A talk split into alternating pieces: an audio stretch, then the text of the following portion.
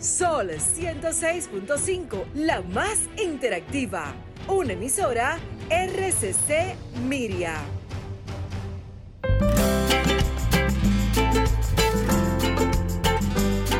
Preguntas y respuestas con altura y calidad.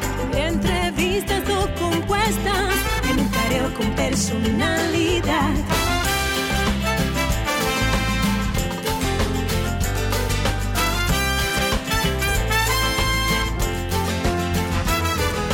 careo con habilidad, encuentro e interrogatorio. Un careo con agilidad. Para lo importante y notorio. Un careo sin recreo. Careo sin abucheo. Careo y su apogeo.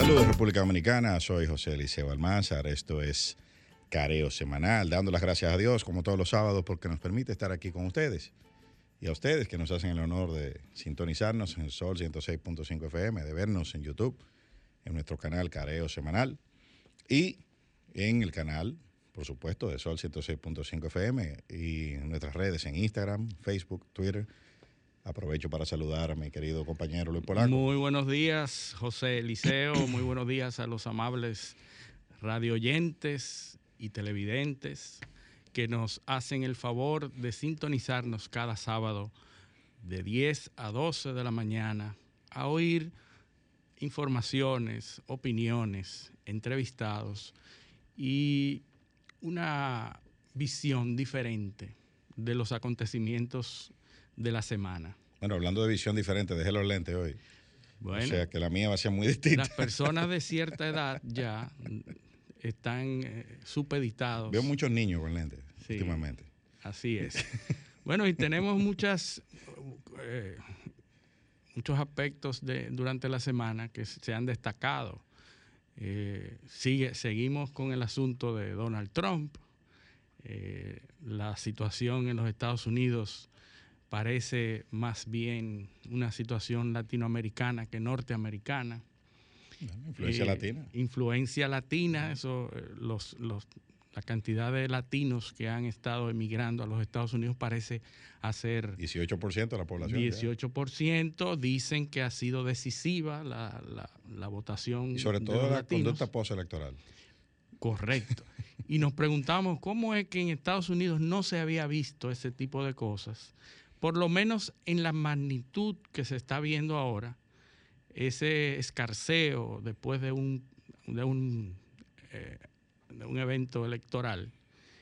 Y me llama la atención el hecho de que la democracia en el mundo entero está siendo objeto de revisión. Muchos analistas y pensadores dicen que la democracia está desactualizada porque no es lo mismo la, democracia en donde los, los sectores tenían un 70-30, un 60-40, que una democracia en donde un país tiene un 45, 55, 49, 51, y ahí se complica la cosa cuando ya están muy cerca, los dos sectores están polarizados, pero nadie quiere aceptar que por algunos 100 mil votos se pueda decidir el futuro de un país. Y entonces ahí viene y no de cualquier país. Y no de cualquier país, el, país más poderoso del mundo. Ah, eh, eh, tenemos, estamos, está por Zoom eh, Desiree y José también debe estar por Zoom. Un saludo a nuestro compañero José. Vamos a ver si, si se nos une. Humberto, eh, que Humberto, el, el, Zoom, eh, ¿están José y Desiree ahí en Zoom? Así es, así es, estamos por aquí. Buenos días, José y Desiree. Buenos días, Eliseo y Luis, y un saludo a todos eh, los que nos siguen esta mañana en este careo semanal que tendremos informaciones, como siempre, comentarios, análisis y una entrevista importante.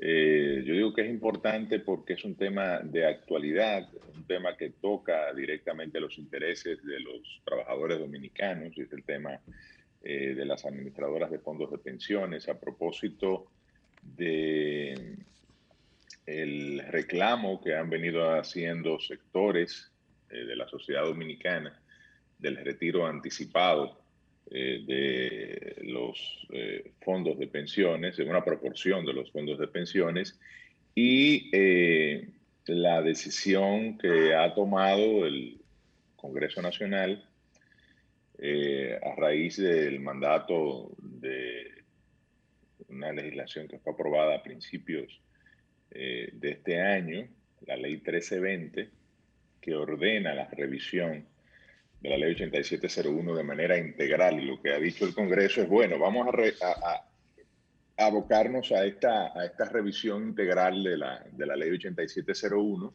Se ha designado una comisión bicameral compuesta básicamente por la Comisión de Trabajo, Seguridad Social y Pensiones de ambas cámaras y estudiar eh, ya con un enfoque más eh, integral, como decía, eh, pues lo que es la revisión del sistema de pensiones en la República Dominicana, junto a el tema de riesgos laborales, junto al tema de riesgos de salud, que son los temas que componen el sistema eh, de seguridad social en la República Dominicana. Así que tendremos a Ley Milora, quien es experta en materia de pensiones, eh, fue consultora jurídica de la CIPEN, que es la Superintendencia de Pensiones, el órgano regulador fiscalizador del sector eh, de administradoras de fondos de pensiones y con ella yo sé que vamos a tener una interesante entrevista. Yo quería eh, al inicio de este programa pues pasar una, una cuña baraonera, eh, si se puede llamar de esa manera. como ustedes, el público sabe, yo soy un hijo adoptivo de Barahona, soy el senador de la provincia de Barahona y mañana se celebra el Día Internacional del Larimar, pero además el Larimar es la piedra nacional eh, que no solo representa a la República Dominicana en el tema de la joyería internacional y como piedra semipreciosa, es el único lugar del mundo donde se obtiene este, este producto de la, de la, de la minería, de, de las entrañas de las montañas de Bauruco, eh, esta piedra con un color azulado, turquesa, azul turquesa. Eh, muchos hablan de que el mar quedó atrapado y petrificado en las montañas de, Bauruco, la Ciénega, ahí Juan Esteban, el arroyo, que es la zona donde está la mina eh, de las Filipinas. bueno, muchas, muchas, muchas de las islas del Caribe se han querido adueñar de ese, de, ese preciada, de esa preciada piedra y han estado promoviéndola como si fuera la piedra de las Antillas o la piedra del Caribe, cuando en realidad es como tú dices, una piedra dominicana y baraonera. Además, no, muy, difícil, adueñarse de una piedra que solamente se obtiene y se extrae del territorio dominicano, específicamente de esa zona, específicamente de esa mina de las Filipinas, esa es un área muy, muy rica en, material minero. De hecho, la provincia, en sentido general, es una, provincia eh, minera. Eh, acuérdate que el varonero es cuatriboleado minoso. Y minoso. Eh, exacto, el, minoso viene por todo la tradición de minería que hay en, la provincia.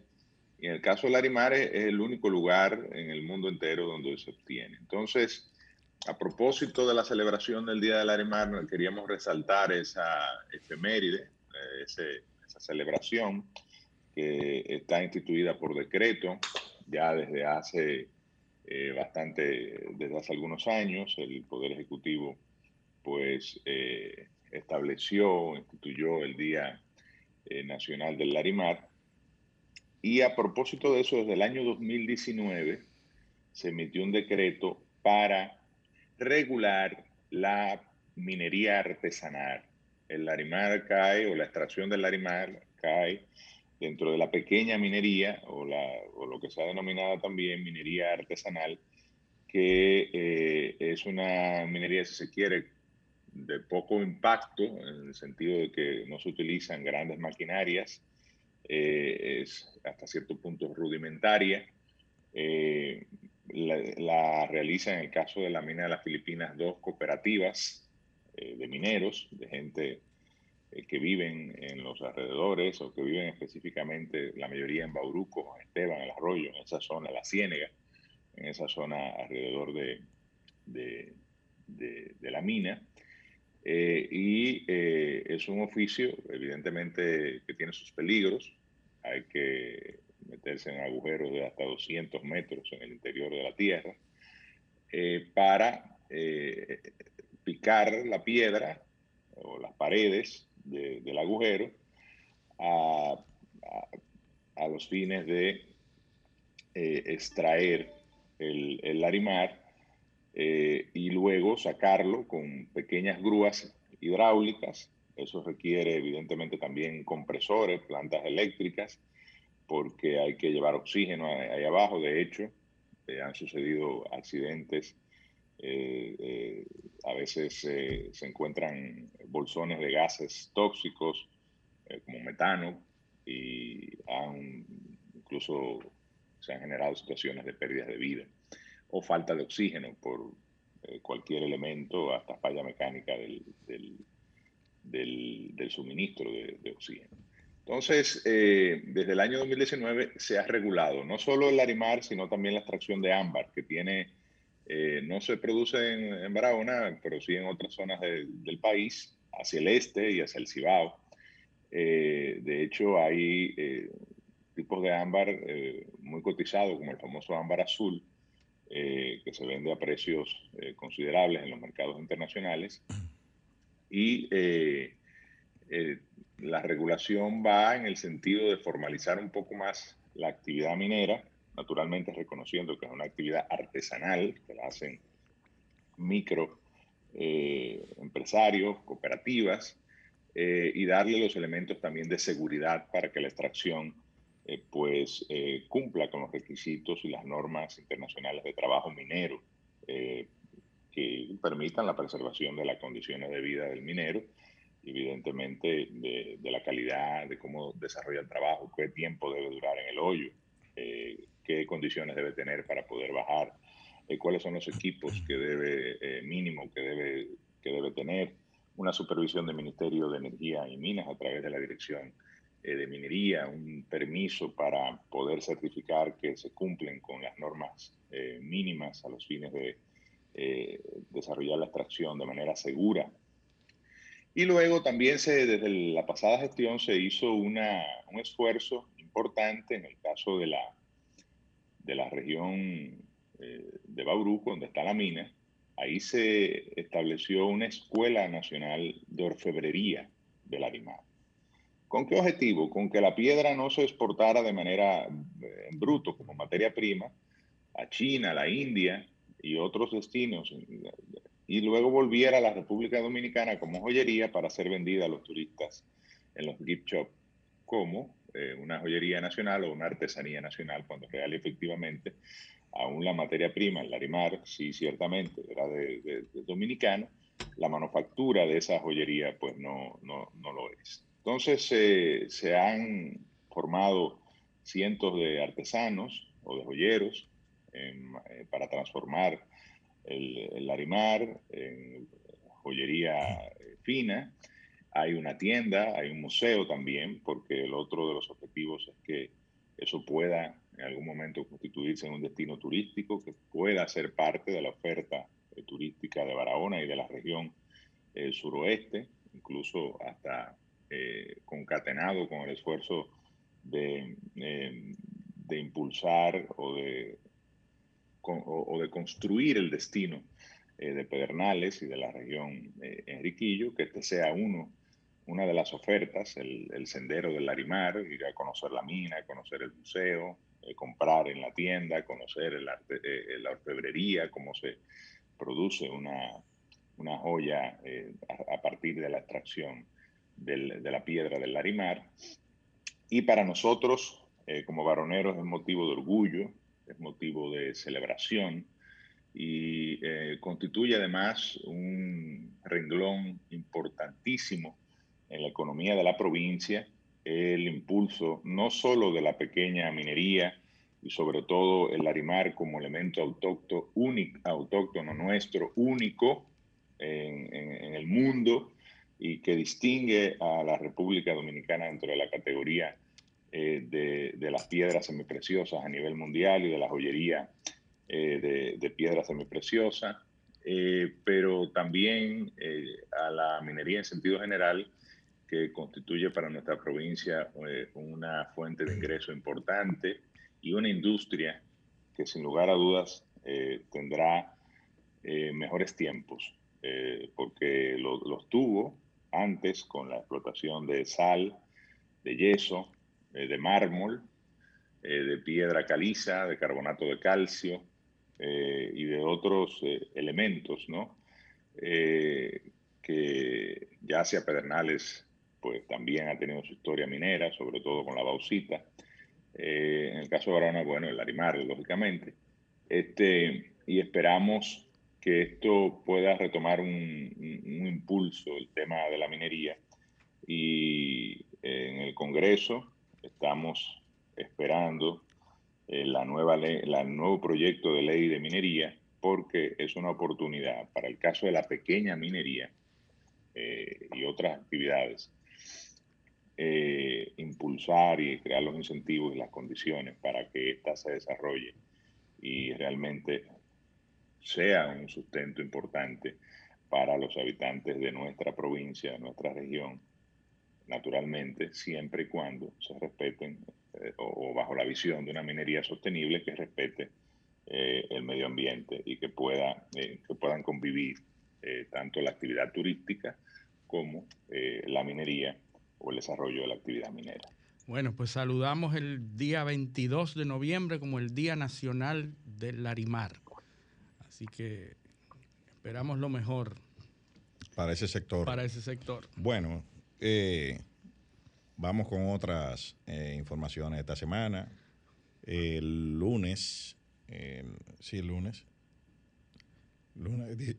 este lunes 16 llegó a la Cámara de Diputados el adendum del presupuesto tan esperado, eh, el, presupuesto general del Estado de 2021, que contiene las modificaciones que plantea el gobierno. Recuerden que hubo un, un, primer proyecto, un proyecto original, que se presentó el día primero de octubre, como manda la Constitución. Sin embargo, este proyecto generó eh, escarceos y críticas negativas porque contenía una serie de cargas económicas que, eh, eh, cargas fiscales, había una mini reforma, había ahí.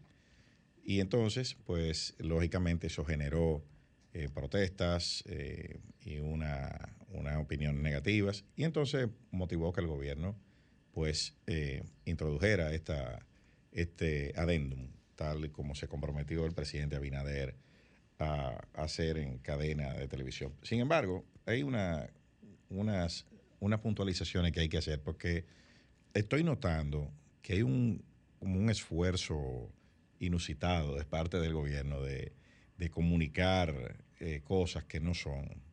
Y eso es peligroso. Eso es peligroso porque se está dando al más alto nivel. En la carta de remisión del presupuesto, de ese, de ese adendum al presupuesto, hay un, contiene una, un párrafo, ¿no? Donde, donde se habla, por ejemplo, de la reducción del presupuesto a los partidos políticos para el tema de la, la construcción de un recinto de la UAS. Pero cuando usted se va adentro, a los cuadros del, donde están las asignaciones, las partidas, vemos que la partida es exactamente la misma que estaba en el presupuesto original, o sea que no hay ninguna reducción. Hay una reducción, ciertamente, que es la que manda la ley. En años no electorales. En años no electorales. O sea, a la Junta Central Electoral se le está entregando en, el, en este adendum el mismo presupuesto que se le estaba dando en el presupuesto original. O sea, no hay tal reducción. Eso es mentira. O sea, eso no, no hay, no hay, y tampoco hay ningún aumento para, para la Universidad Autónoma de Santo Domingo. eran 10 mil millones en el presupuesto original y siguen siendo 10 mil millones en el adendum. O sea, yo no entiendo por qué es que hay que decir ese tipo de cosas que a la larga o a la corta se notan inmediatamente. Cuando usted lee el proyecto, se da cuenta de inmediato de que eso no es así. Bueno, el, que lee, el que lee el presupuesto, porque hay que eh, ir página por página, como lo hiciste tú, para saber eso que tú estás diciendo. Bueno, pero eh, lo que lo van a criticar, que son los congresistas, los periodistas que hacen opinión, los economistas, hacen el mismo ejercicio que yo. Y lo leen y se, dan cuenta, se dan cuenta de, este tipo de cosas. Hay, hay variaciones eh, que pueden tener cierto nivel de importancia. Hay financiamientos nuevos que no estaban contemplados en el, en el proyecto original. Sigue el monto total de necesidad de financiamiento en 291 mil millones de pesos. O sea, ahí no hay, ahí no hay, grandes cambios. Sin embargo, dentro del, eh, presupuesto hay, eh, eh, por ejemplo, programas especiales que tienen redistribuciones de fondos. Vemos que hay programas cuyo manejo, o sea, que partidas, por ejemplo, algunos ministerios donde se reducen por algún lado los gastos, pero se aumentan las partidas de manejo discrecional. Eh, o sea, e, es una, cuestión como, como, diría, clientelar, ¿no? Eh, porque lo que se maneja discrecionalmente, como son las ayudas, aporte directo, eso está aumentando. Sin embargo, las inversiones de capital están, están bajando. Entonces, al final, el resultado, el resultado neto es el mismo. Por eso es que dicen en la carta de remisión, te dicen, eh, no, hay, no hay aumento, no hay variación, pero lo que hay una redistribución dentro y se está yendo a partidas donde hay un mayor manejo discrecional. Parece que se dieron cuenta de que, de que el tema no era... Eh, Tú decías, Eliseo, que hay eh, nuevos financiamientos y Ahora debemos ir a una pequeña pausa, pero cuando regresemos, yo quisiera que hablemos de uno en particular, y, es eh, un financiamiento del Banco Interamericano de Desarrollo para la transformación digital.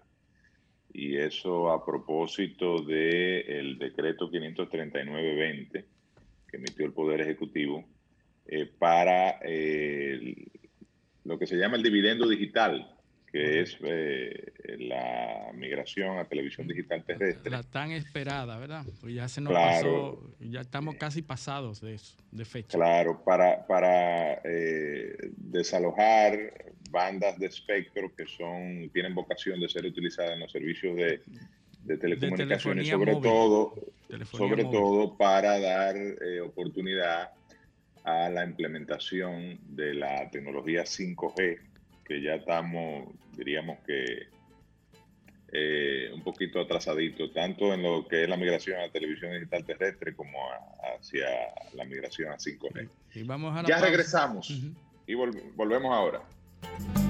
Careo con habilidad, encuentro e interrogatorio. Careo con agilidad. Para lo importante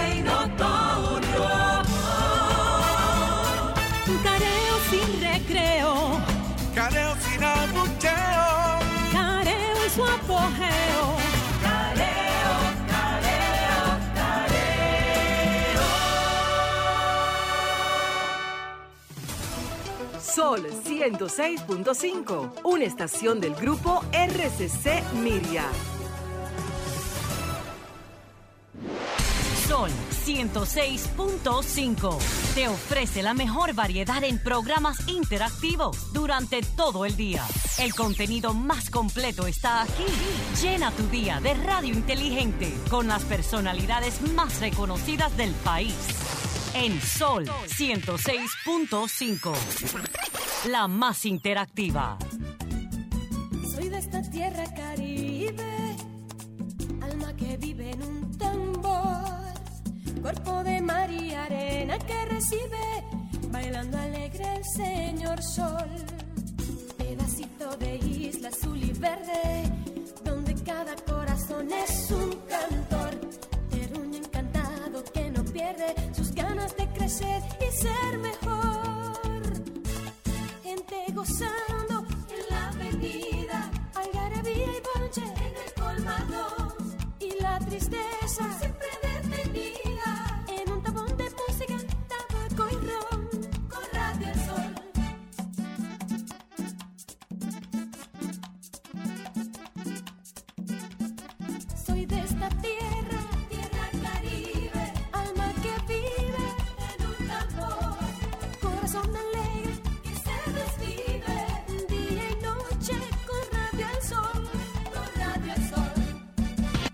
www.solfm.com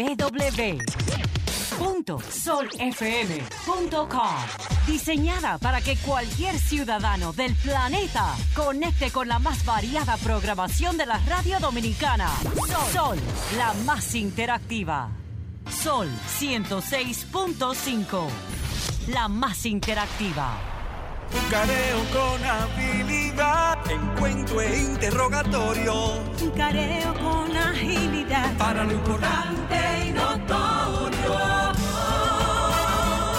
Un careo sin recreo. Careo sin abucheo. Careo en su apogeo.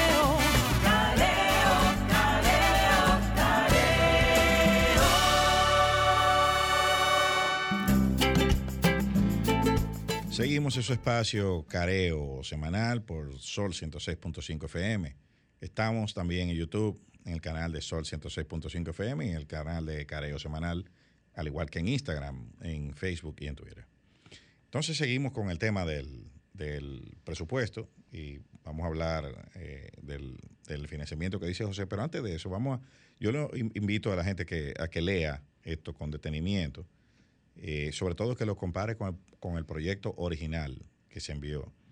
Eh, es un poco grueso, tiene 900 y tantas páginas el primero, pero hay un resumen eh, ejecutivo y hay como 40, 50 páginas. Ahí está la, la ley. Están publicados, esos Sí, documentos eso están, publicados. Esos documentos Lo están que pasa es que el gobierno tiene todo el derecho de hacer su manejo comunicacional con respecto al presupuesto, pero son pocos los que bajan los documentos y, es, y, y van página por página y los comparan con el original y con el del año pasado Porque hay, para hay ver dónde cosa. están las- los cambios. Hay una cosa que es el discurso político, lo que tú, Exacto. lo que tú dices que va a hacer, lo que tú Sí. dices que quiere hacer, y la, y el- la realidad es lo que tú pones en el presupuesto. O Correcto. sea, por ejemplo, aquí se ha hablado mucho de, de que se van a reducir los gastos en publicidad, etcétera, etcétera, pero aquí tiene un aumento de 63 millones de pesos con relación al presupuesto, al proyecto original que ellos presentaron. Eh, por, por ejemplo, ¿no? Eh, eh, hablo de la partida de la presidencia. Y, y hay muchísimas partidas. Hay programas, por ejemplo, hay una, una partida de programas de financiamiento, por ejemplo, medio de financiamiento a, a corto plazo, que son letras del Tesoro u otros medios de financiamiento que deben ser cancelados dentro del mismo ejercicio presupuestario, o sea, en el mismo 2021. Esa partida, en el presupuesto general del Estado, en el proyecto anterior, eran 28 mil millones, ahora son 40 mil millones, subió 12 mil millones esa partida de financiamiento eh, interno eh, del, del gobierno.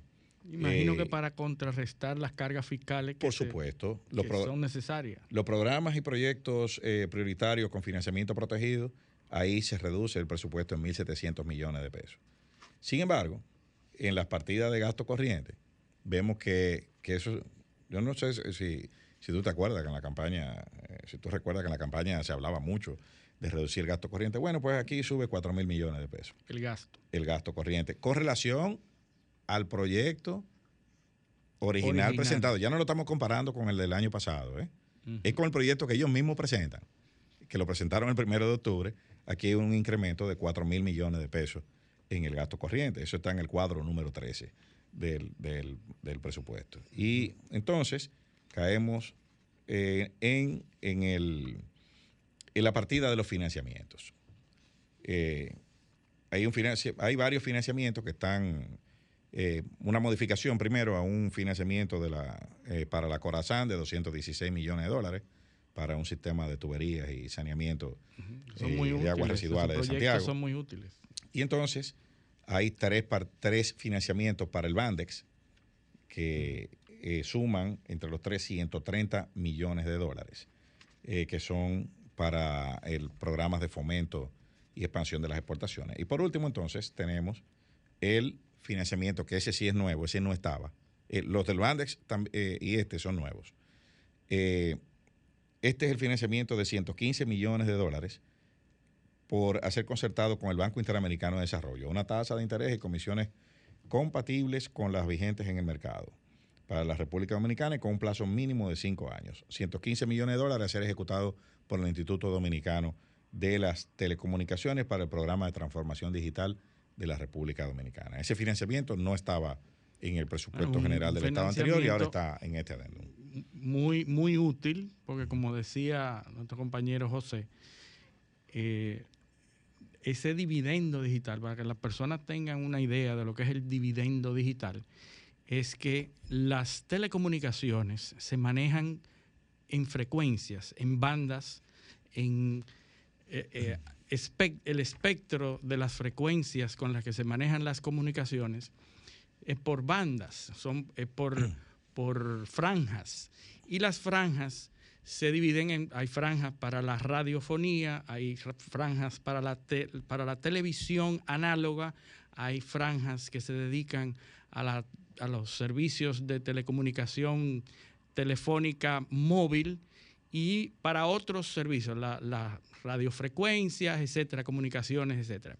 Esas franjas, cuando son análogas, ocupan un mayor espacio, un mayor ancho para poder manejarse. Y hay que dejarle entre franja y franja un colchón por la forma específica en la que se, se operan estas franjas de, de frecuencia. Cuando se pasa a una televisión o a una tecnología digital, estas franjas se achican y se pueden manejar con menores franjas de frecuencias que las que se manejaban con tecnología análoga, lo que produce una, eh, una facilitación, una liberación De espacio. de espacio, Espe- de espectro. espectro.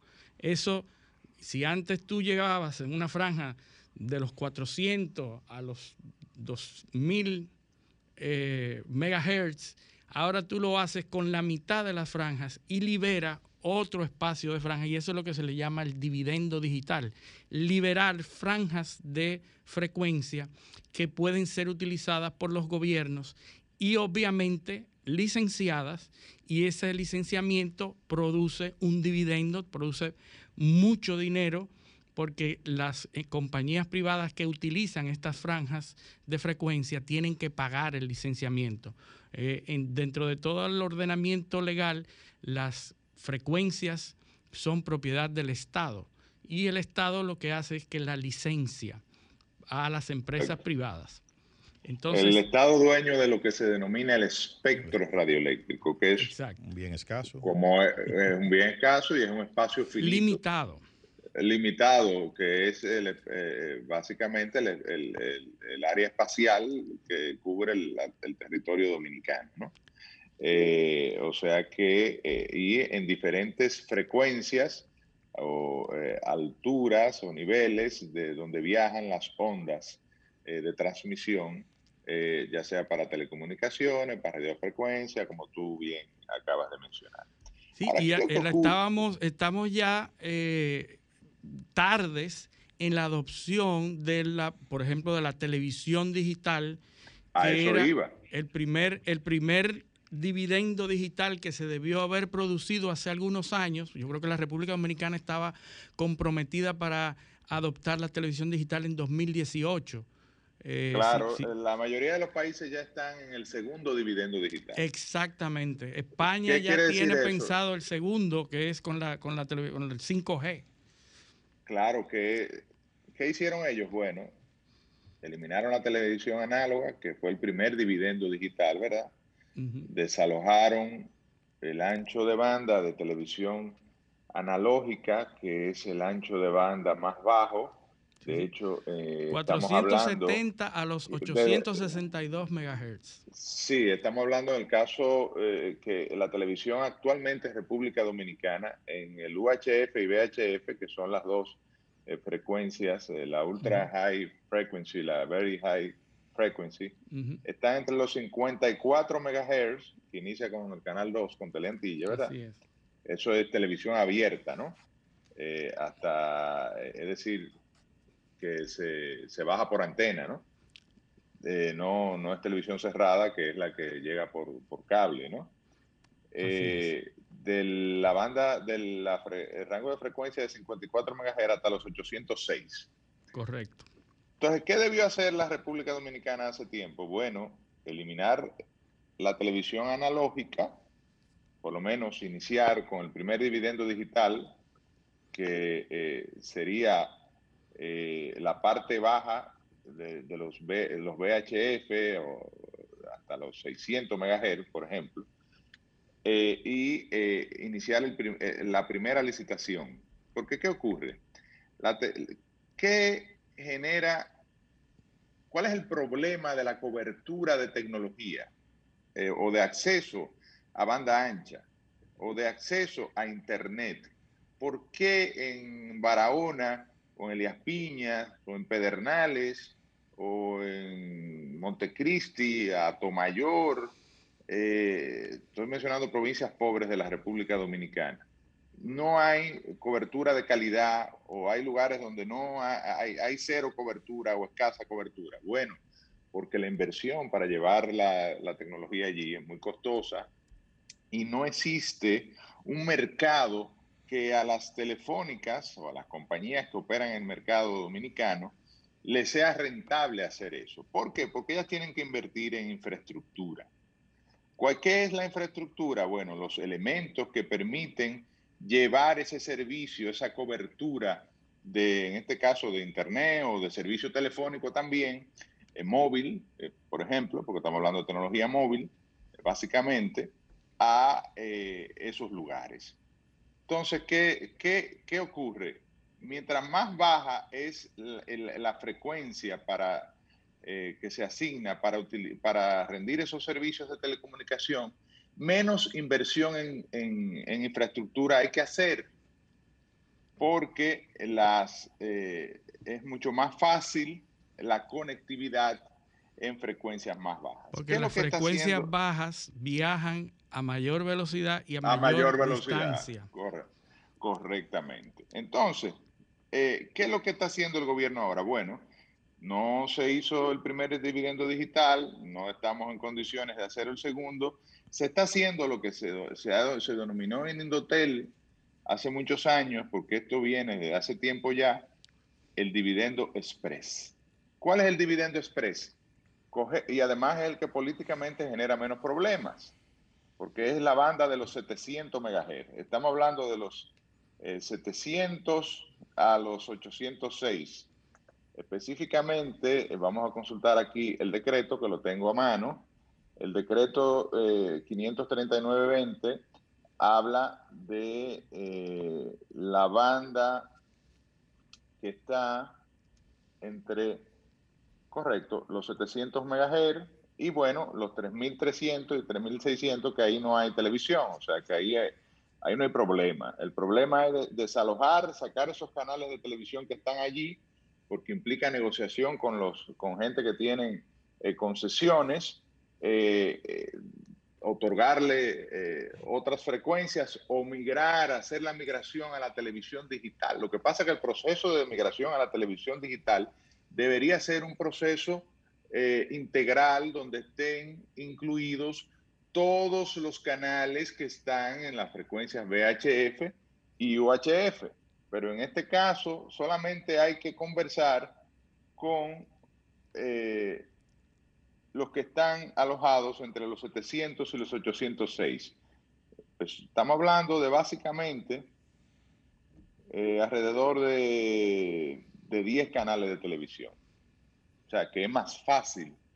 La, la, y son canales que, bueno, que me disculpen, que no tienen esa, esa penetración y esa, digamos, ese nivel de... De, relevancia. De, relevancia, no quería decirlo de esa manera. Entonces... Digamos, de impacto, de impacto.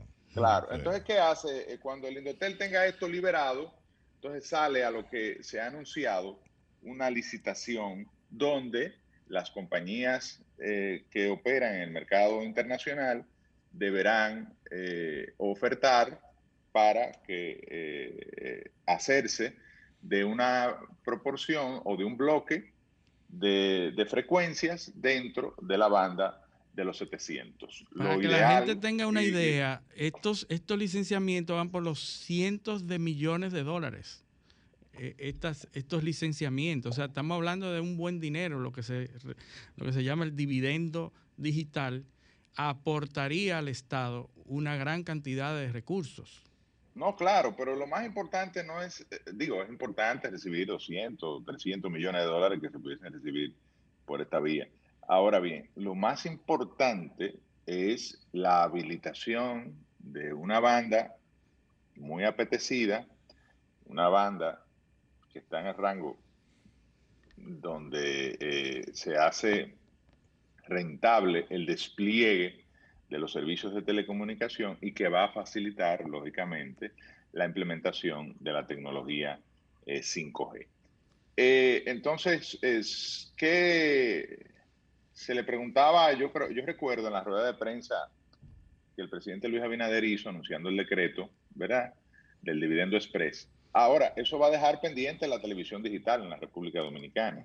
y el propio, entonces hay una extensión del plazo que vencía en el 2021, es bueno, es bueno señalar esto, que lo extienda al 2022. Ya eso es para eh, la implementación de la televisión digital terrestre, que es lo que tú explicabas en la primera parte de este, de este comentario, Luis, precisamente, la eliminación de la televisión análoga para llevar a una televisión binaria que ocupa mucho menos espectro, que puede ser colocada en, un ancho de banda, claro, un ancho de banda que no, que no, que no es de la que se disponen para servicios de telecomunicación móvil. Eh, y que además eh, le va a permitir, por ejemplo, para que tú tengas una idea, donde la cantidad de megahertz o de frecuencia que hoy ocupa un canal de estos, de los que están en, en, VHF hoy, por ejemplo, pueden obtener hasta cuatro. Incluso se ha hablado de seis. Lo único que lo que se ha planteado es dos en high definition, eh, definición de alta calidad, y dos en definición estándar. Que mucha gente lo confunde. Se confunde el high definition, lo confunde con digital y no necesariamente es lo mismo. El high definition se refiere a la definición, de, a la resolución de la señal, de la imagen, versus la digital que se refiere a la tecnología con la que se transmite esa señal. Correcto. Eh, eh, entonces, eh, en este caso, una señal binaria que va a permitir hasta, pudiese permitir hasta seis canales en resolución estándar pero eh, lo que se ha hablado para el caso dominicano es cuatro canales, dos en alta definición y dos eh, eh, en, definición estándar. O sea que es, debería ser un buen negocio para los operadores de servicio de televisión abierta, que van a recibir, en vez de un solo canal que operan hoy, van a recibir la posibilidad de operar cuatro. Bajo el mismo licenciamiento, estamos hablando del mismo licenciamiento. correctamente, correctamente. Bueno, eh, sí, esto, esto, ¿qué implica para el público dominicano? Bueno, es que hay que tener televisiones digitales o hay que tener un dispositivo. Convertidor. Que, eh, un convertidor que permita eh, la, recepción de esa señal digital. Pero ya eso era un problema de hace algunos años. Yo creo que ya cada vez menos es menos problema porque todas las televisiones ya vienen con la capacidad de ser eh, de, recibir la señal digital. Eh, hace muchos años todavía había televisiones que no tenían. Y sabemos que los dominicanos invierten en, tecnología y, ya muchos tienen teléfonos inteligentes y muchos eh, tienen televisores ya modernos. Sin embargo, habrá que ver aquellos que todavía no tienen esa tecnología qué proporción de la, de la población es, sobre todo la de menores ingresos, porque tampoco se le puede eh, generar una situación donde no pueda tener acceso a, eh, eh, a la televisión, que es todavía una fuente importante de información, de conocimiento y que y sobre todo ahora que también es una alternativa para la educación a distancia. Entonces, eso hay que ponderarlo. Ah, y eso es lo, y que de, y de hecho, a eso viene el financiamiento, me imagino que tiene. Eh, yo tendría que, tendríamos que verlo en su momento y eso se estudiará en Congreso. Es que es una, una labor ardua hacer esa, esa planificación y esa gestión del espectro bajo todas esas variables que tú acabas de mencionar, televisión digital terrestre, servicios de telecomunicaciones móviles, tecnología incipiente 5G, radiodifusión, radiodifusión digital, telecomunicaciones radiofónicas o radioeléctricas para las empresas privadas, el Wi-Fi 2.5 GHz, el Wi-Fi 6, que viene por ahí una tecnología que debe eh, reservar frecuencias no licenciadas.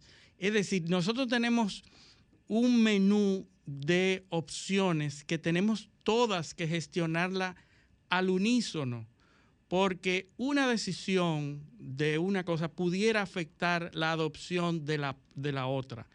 Por eso es que empresas en el mundo entero se están disputando la adopción de la tecnología 5G.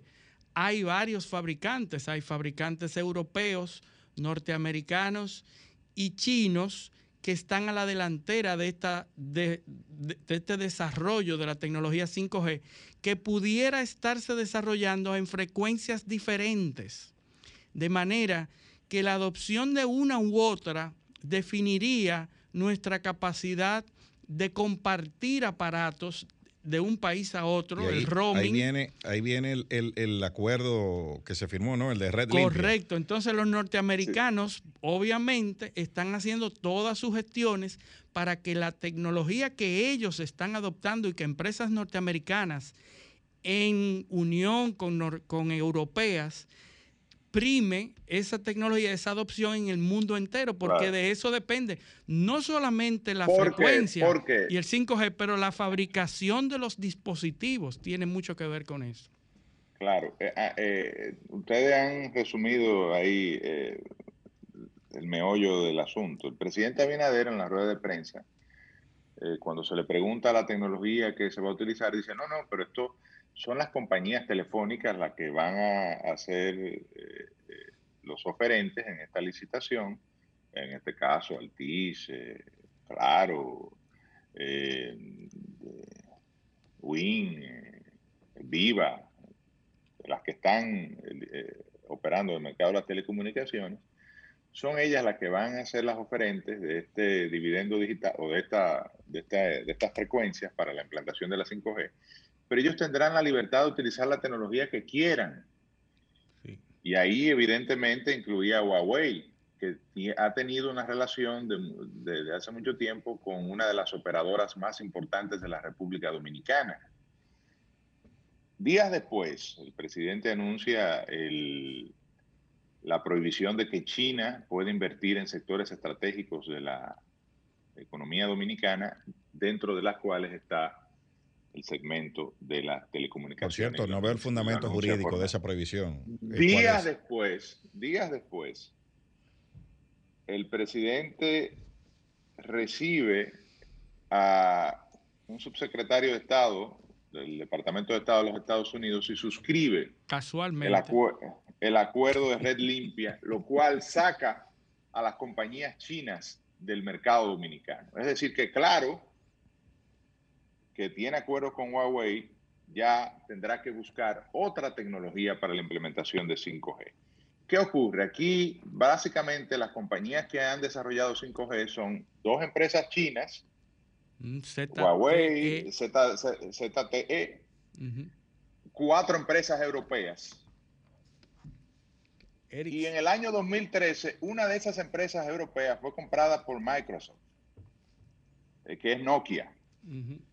Y ahí es que viene ya el interés de los norteamericanos, de los Estados Unidos, en el mercado, en el desarrollo de la tecnología de 5G.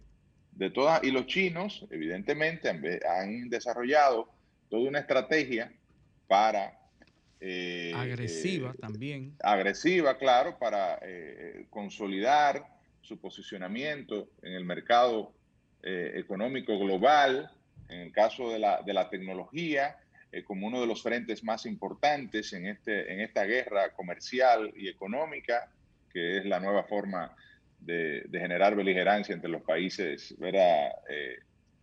entre los países eh, grandes, de, ¿no? de lo que domina el mundo. Las potencias están en, plano, en, este plano antagónico, en, las antípodas. Correcto, correcto. Entonces, eh, y también disminuir su, su, su, dependencia de los Estados Unidos, porque ¿qué ocurre? ¿Dónde se producen los, eh, los microchips que utilizan los chinos? Se fabrican en la China, pero se diseñan en Estados Unidos. Se diseñan en Estados Unidos. O sea, los propietarios de, de, de las patentes y de los derechos de, semiconductores, ¿no? Como se llama en español, eh, o los microchips, están en eh, eh, el Silicon Valley. Entonces, es uno de los temas que genera, que ha provocado, o, o, es uno de los, de los objetivos de los chinos, el aminorar o eliminar esta dependencia y evidentemente eh, mejorar su posicionamiento global en el mercado de las tecnologías. Y eso ha generado una reacción de parte de los Estados Unidos. Básicamente, la República Dominicana está en medio de la lucha comercial de dos gigantes o dos grupos comerciales gigantes en el mundo, los norteamericanos y sus aliados y los chinos con su política agresiva comercial y la República Dominicana está en el, en el, en el medio de este, de este debate mundial. Y obviamente, entonces, entonces ¿hacia dónde siguiendo con la casualidad, que la, con la línea de tiempo que José está, está narrando, primero se dice que son las telefónicas que van a acordar con quien quiera, ¿verdad? Luego de eso, casualmente visita. No, Ya, ya, no, ya no con no, quien no, quiera. No, todo, todo el mundo menos. menos no, dije primero, dije primero, porque estoy recapitulando lo que tú dijiste. Luego nos visita un subsecretario de Estado norteamericano y casualmente el presidente después de eso dice que en telecomunicaciones no. En, sectores. en sectores. y entonces, luego, luego de esas dos cosas, eh, mágicamente aparece un financiamiento que no estaba por 115 millones de dólares de, del BID, precisamente para el sector digital. Sí, es obvio, es obvio. que eso estaba supeditado a... Sí, no, y es obvio lo, que ha sido el historial de la República Dominicana y nuestra cercanía con los Estados Unidos. Rompan con los chinos y nosotros le vamos a dar un financiamiento para ayudarlo. Yo dudo que ningún otro gobierno hubiese resistido esa esa motivación. Nadie, pero además hay que dejarse de bobería. Claro, claro. Podemos tener posiciones nacionalistas y todo lo que tú quieras. Eh, y, la patria ante todo, de eso no hay duda. Eh, nuestra soberanía y todo lo que tú quieras. Pero nosotros tenemos una dependencia de, los Estados Unidos de, toda la vida. una dependencia e, económica, geopolítica. Eh, la mayoría de nuestra población migrante vive en los Estados Unidos en, las remesas que de las cuales nosotros estamos eh, depende de la estabilidad de nuestro socio comercial. de nuestra tasa de cambio en los últimos eh, en gran parte de este año fruto de la caída de otros ingresos de divisa eh, viene de los Estados Unidos. La principal inversión extranjera de los Estados Unidos. Entonces si hay seis compañías en el mundo que implementan van a implementar la tecnología 5G y una de ellas eh, tiene eh, una... Eh, intereses norteamericanos. tiene intereses, ¿verdad? en el caso de Nokia, que es de Microsoft, con uno de nuestros principales socios comerciales, lo lógico es que hagamos negocio con nuestros principales. Y si nos prestan 115 millones de dólares arriba Y, si, y si, nos lo financian con 115 millones de dólares a través del Banco Interamericano de Desarrollo, que por primera vez está siendo dirigido por los Estados Unidos, pues evidentemente que eh, eso va a ocurrir. Claro, eso, es entendible. Quizás se puede criticar la forma, la manera. Bueno, el, término. Nada diplomática. el eh, término eh, que se busca, que es la red limpia, es un. Es un Está ofensivo. no, no, un, un, chocolate, una, una cuestión mercadológica, mercadológica para justificar que los, la tecnología norteamericana, europea, es limpia, frente a la China, que no es limpia, cuando la realidad es que ninguna de las dos son limpias bajo esos esquemas, porque lo que se habla es de que los chinos tienen, eh, tienen una tecnología que está siendo monitoreada y que está captando información privada de los usuarios y Pero que ven acá, ¿y hay una, ha sido una la- vulnerabilidad en la... Lo que pasa es que ¿cuál- lo que pasa es que los únicos que pueden captar información son Google, Amazon y, Bueno, y Claro, a y. Facebook, y Facebook. y, y Apple. Eh, que son compañías norteamericanas que están guardando todos los días millones y millones Sí. de información de los usuarios. Es decir, Bueno, que vamos, vamos a decir una, eh, como, como eh, eh, captar información por una compañía norteamericana garantiza la paz mundial y la estabilidad. Si la capta un chino o un ruso, Hay es un peligro para la paz mundial y la estabilidad. así Es una amenaza. Sí, es una amenaza. Entonces, bueno, yo creo que no, no hacía falta el análisis y el, y el mote de red limpia Claro. eh, para, para Sí, justificar es como esa di- medida es como dice José, comercial. es la forma. Es la Es la forma, nada diplomática que se guardó ahí. Pero bueno, ya está hecho. Y lo que esperamos es que la República Dominicana, pues. eh, Adopte pueda- lo más rápido pueda- posible no, estas y- tecnologías. Y que realmente se pueda implementar de forma satisfactoria. Sí. eh, porque la verdad es que no hacerlo no es una opción. No, no, eh, eh, los, los beneficios que va a traer la red 5G, sobre todo en los sectores más desprotegidos, porque va a ser y va a, a permitir que esos sectores tengan acceso a la banda ancha de manera más barata. Las inversiones iniciales eh, son cuantiosas, porque la, la tecnología 5G, que va a permitir una eh, un aumento de la velocidad entre 10 y 100 veces más a la que tenemos ahora, eh, parecida a la, a la velocidad que nos da la, la fibra óptica y más. Imagínense Mira, esa aquí, velocidad. Déjame decirte siete ventajas que tiene. Entre ese, ya tú mencionaste una. Y Eh, además- Mejor, mejor Sí. conexión y más velocidad en movilidad superior a 100 megabits por segundo y picos de 1 gigabit por segundo. Correcto. Conexiones simultáneas, más Latencia. dispositivos conectados simultáneamente, que es el concepto de la IoT. Internet de las cosas, de la Sí, sí, conexión, el Internet de las cosas. de la Porque conexión una de, de las máquina- limitantes del Internet de las cosas es que se acopan. Por ejemplo, cuando hay Internet en los estadios, por ejemplo, la cantidad de dispositivos que se pueden conectar son limitadas, muy limitadas. En- con esta tecnología, cualquier cantidad de, de personas en un sitio físico pudieran conectarse mucho más equipos que los que se conectan ahora. Comunicaciones más confiables, ultra fiables y de baja latencia. Un milisegundo frente a 20 a 30 milisegundos propio de la tecnología 4G. Mayor cobertura, Sí. 100%. Comunicaciones masivas de máquina a máquina de hasta 100 dispositivos más conectados por unidad de área en comparación con la tecnología 4G LTE. Menor consumo, es decir, eh, reduce hasta un 90% el consumo de energía de la red. Y mayor duración de la batería, porque eh, hasta 10 años de duración de la batería en los dispositivos de Internet de las Cosas de baja potencia. Es Bueno. decir, eh, es una tecnología Indudablemente que va a, re- beneficiosa. va a, revolucion- a revolucionar realmente. Y todos, todas las Eh, teorías que hay de que el 5G va a traer daños de la salud y todo eso, nada de eso tiene fundamento. Muchas teorías que hay ahí, precisamente por esa lucha comercial entre esos dos gigantes, se dan muchísimas teorías, así como la red limpia y la red sucia, así se dan muchísimas otras cosas que no No, tienen igual fundamento. que, que los celulares dan cáncer en el cerebro. Que Eso explotan. es, eso es absurdo. El que Sí, el- conoce no, cómo que- funciona eso se da cuenta que no. Sí, lo que daña el cerebro es lo que viene por el celular.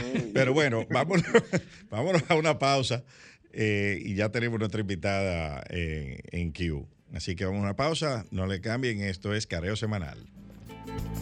Careo con habilidad, encuentro e interrogatorio. Un careo con agilidad. Para lo importante y notorio. Un careo sin recreo. Careo sin abucheo. Careo en su apogeo.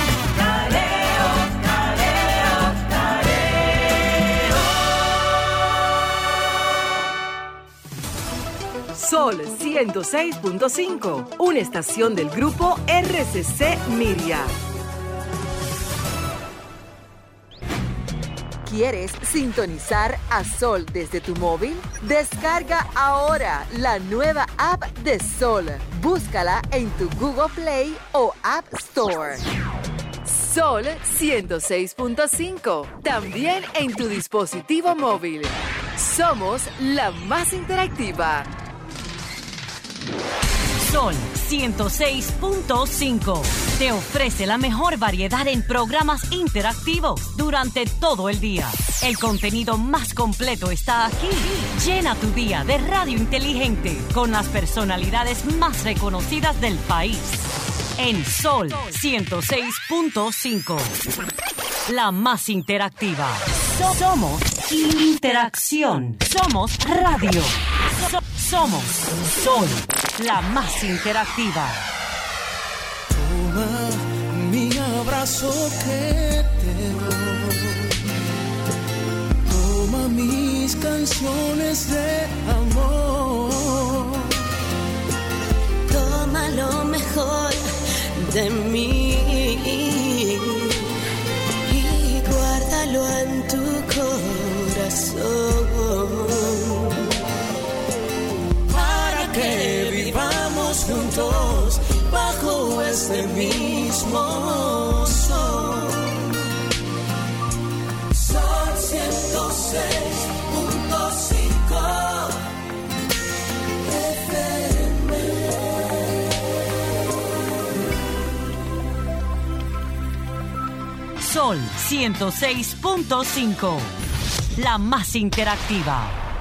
Careo con habilidad, encuentro e interrogatorio. Careo con agilidad. Para lo importante y notorio. Careo sin recreo. Careo sin abucheo. Careo en su apogeo.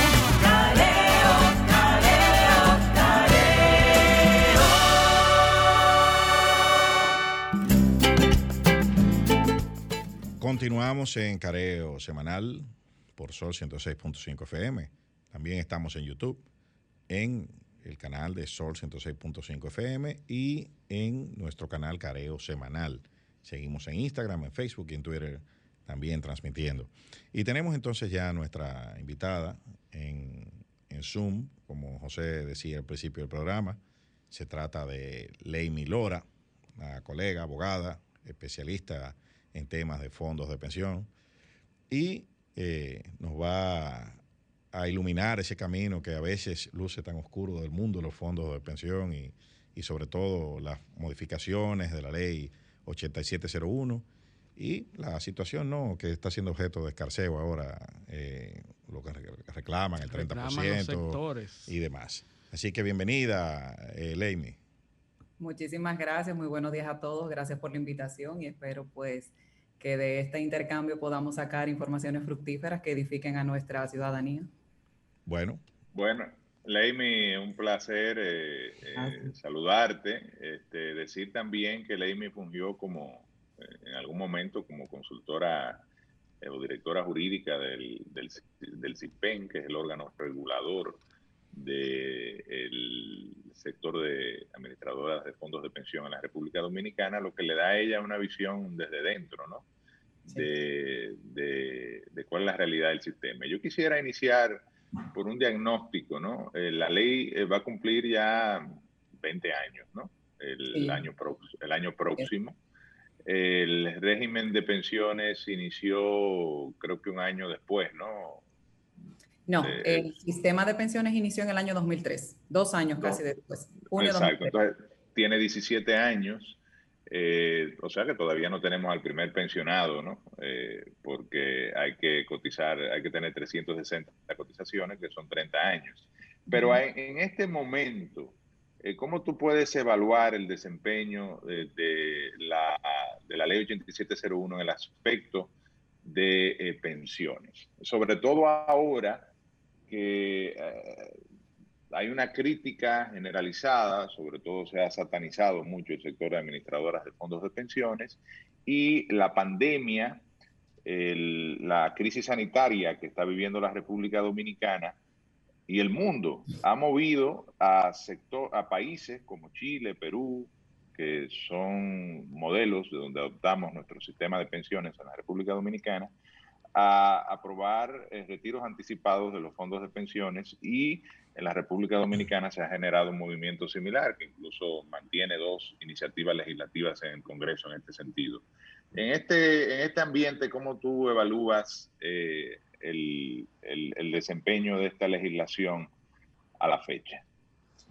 Bueno, eh, ante todo quiero hacerte una aclaración con relación al tema de los pensionados, porque de debe hecho ya tenemos pensionados. 27 pensionados por retiro programado, Sí. que son personas que entraron a cotizar en el 2013 y ya tenían más de 45 años. Más de 45, Sí, correcto. Porque recuerda que si bien es cierto que la ley te pone unos requisitos específicos para acceder a las pensiones, si tú tienes ya la edad requerida, que son los 60 años o 55 años incluso, tú puedes tener una pensión anticipada con un fondo que te permita tener una pensión por encima de la mínima, tú puedes acceder a una pensión ya por vejez. Ahora mismo contamos con 27 pensionados según las últimas estadísticas de la CIPEN al corte de octubre del 2020. Eh, con relación a la situación que se está generando ahora mismo, creo que no solamente República Dominicana, sino creo que prácticamente todos los sistemas de pensión, de pensiones de la región, eh, están haciendo ya pues evaluaciones con relación justamente con la situación pandemia que ha generado esas demandas de, de los ciudadanos de colaboración, de ayuda, de auxilio, eh, no solamente del Estado, sino de aquellos lugares o aquellos estamentos institucionales de donde se sienten apoderados o propietarios titulares de, de dineros que tienen acumulados ahí en sus cuentas. Nosotros somos un sistema joven, como tú bien señalabas, apenas tenemos casi 18 años de operaciones, pero es un sistema que ha demostrado eh, eh, una eficiencia en su desarrollo, en su administración, en su supervisión y fiscalización y hasta en su proceso normativo, porque de hecho tenemos normativas que están adecuadas a todos los lineamientos internacionales, ya tanto en calidad como en materia de regulación. Eh, y tenemos entonces un, un sistema que a la fecha ha logrado acumular más de 600 mil millones de pesos sin, sin generar ningún tipo de contratiempo donde no se, ha visto, no se ha puesto en riesgo el dinero de esos trabajadores y empleadores que mensualmente se acumulan a partir de sus aportaciones, de los salarios que recibimos como trabajadores. Eh, la, la situación, pues esta demanda que se ha ido provocando a raíz de, de, personas que entienden que deberían apropiarse de ese dinero, con, quizá con intereses que uno a veces se siente empático, porque es verdad que hay personas que están pasando por situaciones muy difíciles, pero yo siempre le digo a la gente, me desvío un poco de tu pregunta inicial, para quizá, quizá para salir un poco del tema ya de lo que es el, el asunto de la demanda del 20 o del 30%, que son los dos anteproyectos que se encuentran en las cámaras. Eh, porque yo sé que esa es básicamente la pregunta y la necesidad o la inquietud que tiene la gente. Eh, ¿Por qué quiero mi dinero? ¿Por qué quiero accesar a mi dinero? Pero hay ¿O una... por, qué, por qué no me quieren dar ¿O mi por qué dinero? no me pagan mi dinero? Pero yo empatizando con la gente, o sea, eh, poniéndome en su situación, siempre le digo a la gente, tú tienes que tomar en consideración varios aspectos. En primer orden, tienes que hacerte la siguiente pregunta. ¿Tú estás afiliado al Sistema Dominicano de Seguridad Social? ¿Tú eres un trabajador que está cotizando o has cotizado al Sistema Dominicano de Seguridad Social? Si estás cotizando o has cotizado, cotizaste al régimen de capitalización individual, es decir, estás afiliado a una administradora de fondos de pensiones? Esa es la primera pregunta que tú tienes que hacerte a la hora de hacer el reclamo, porque vemos la demanda que se ha generalizado y muchas personas ni siquiera están afiliados al sistema. O sea, están haciendo un reclamo por un dinero que a ellos ni siquiera les va a corresponder o no les corresponde porque no han realizado ni la primera cotización al sistema. De hecho, cuando uno analiza el mercado laboral dominicano, se da cuenta que una gran proporción, de entre un 55 hasta un 60%, eso no varía el número, eh, es informal. O sea. Se desarrolla en la informalidad, lo que quiere decir que nunca ha cotizado al sistema de seguridad social y por vía de consecuencia no va a recibir un centavo. No, y los que cotizan, y los que cotizan, que hay un pro- el promedio es 17 mil y algo, eh, 17 mil pesos de ingreso promedio. Si a- adjudicaran un 20 o un 30%, estamos hablando de dos mil y pico de pesos, tres mil y No, pico de el, pesos. el salario promedio, según las... Siete mil pesos No, es lo según las máximo. No, porque estadísticas... acuérdate que es un 20% de, eh, lo, de lo, que se, lo que se pide, es un 20% de lo que se tiene ahorrado. Hasta el momento. Pero o sea, lo que está acumulado. De lo que usted tiene en su 20. cuenta. Ellos están demandando de lo que tienen en su cuenta. Pero según, la, según las estadísticas de la, de la TSS, el salario promedio eh, el- para el sexo femenino son 24.204.74 pesos. Y para el sexo masculino son 22.914,97. Ese es el Eh, salario promedio. Imagínate del 17 universo, años ¿no? aportando el, el Pero, 9%. pero a- a- y aquí viene, aquí vienen los datos, eh, porque esto hay que da- hacerle una, una radiografía. Cuando tú ves los rangos etarios, o sea, la- las edades de, la- de lo- de los cotizantes, ahí, ahí es que tú te das cuenta que, por ejemplo, en la, en la franja más baja, que es de 0 a 20 años, porque está así está dividido en, en la estadística, los salarios promedios son de 15 mil pesos para, para la mujer y 21 mil pesos para el hombre. Correcto. Y entonces ahí comienzan a- a- a- a subir, pero llega un punto, o sea, eh, son, son muy bajos los El salarios. promedio, ¿cuánto realmente. estaríamos recibiendo de aprobarse la iniciativa en promedio? Eh, Porque eso es lo que yo veo. que se- El- se- el- un trabajador promedio en República Dominicana que gane 25 mil pesos, que tenga, eh, suponte, 5 años aportando, ¿cuánto puede tener en una cuenta? Eh, 150 mil pesos. y si le dan el, Eh, Tiene, tiene que hacerse un cálculo de que esa persona lo que está aportando es un 8.04% de su- de su salario ahora mismo a su cuenta de capitalización individual y un 8.04 a partir de febrero de este año, porque Exacto. hasta esa fecha aportábamos solamente el 8%. correcto. Entonces puede tener algunos 120 mil pesos guardados. Estamos hablando es- de que eh, lo que ellos quieren es que le den 24 mil pesos.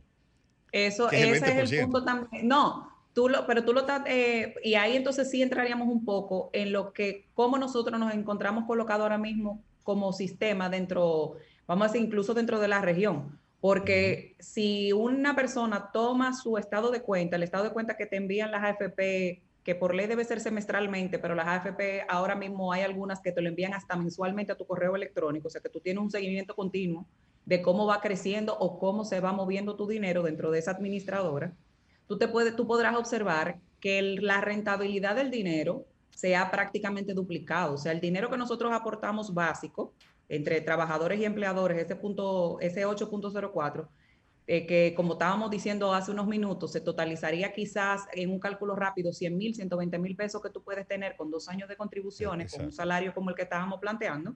Ahora mismo tú podrías tener quizás 250, 300 mil pesos, porque justamente la administración que se está realizando, las inversiones que se están generando con esos fondos que aportamos, se está colocándose en instrumentos que están generando una rentabilidad que a la fecha, de acuerdo a los números, incluso las publicaciones oficiales, se reputen un, un 9.94% a octubre del presente año, lo que es la ha otra. una duplicación del aporte. Sí. Y eso ha sido el- fruto de las inversiones que se han realizado a través de las Y de administradoras. la gestión de esos fondos. Ese es el otro punto. El- la- eh, eh, yo quiero que tú nos ilustres un poco para la, pobla- la gente que nos está viendo.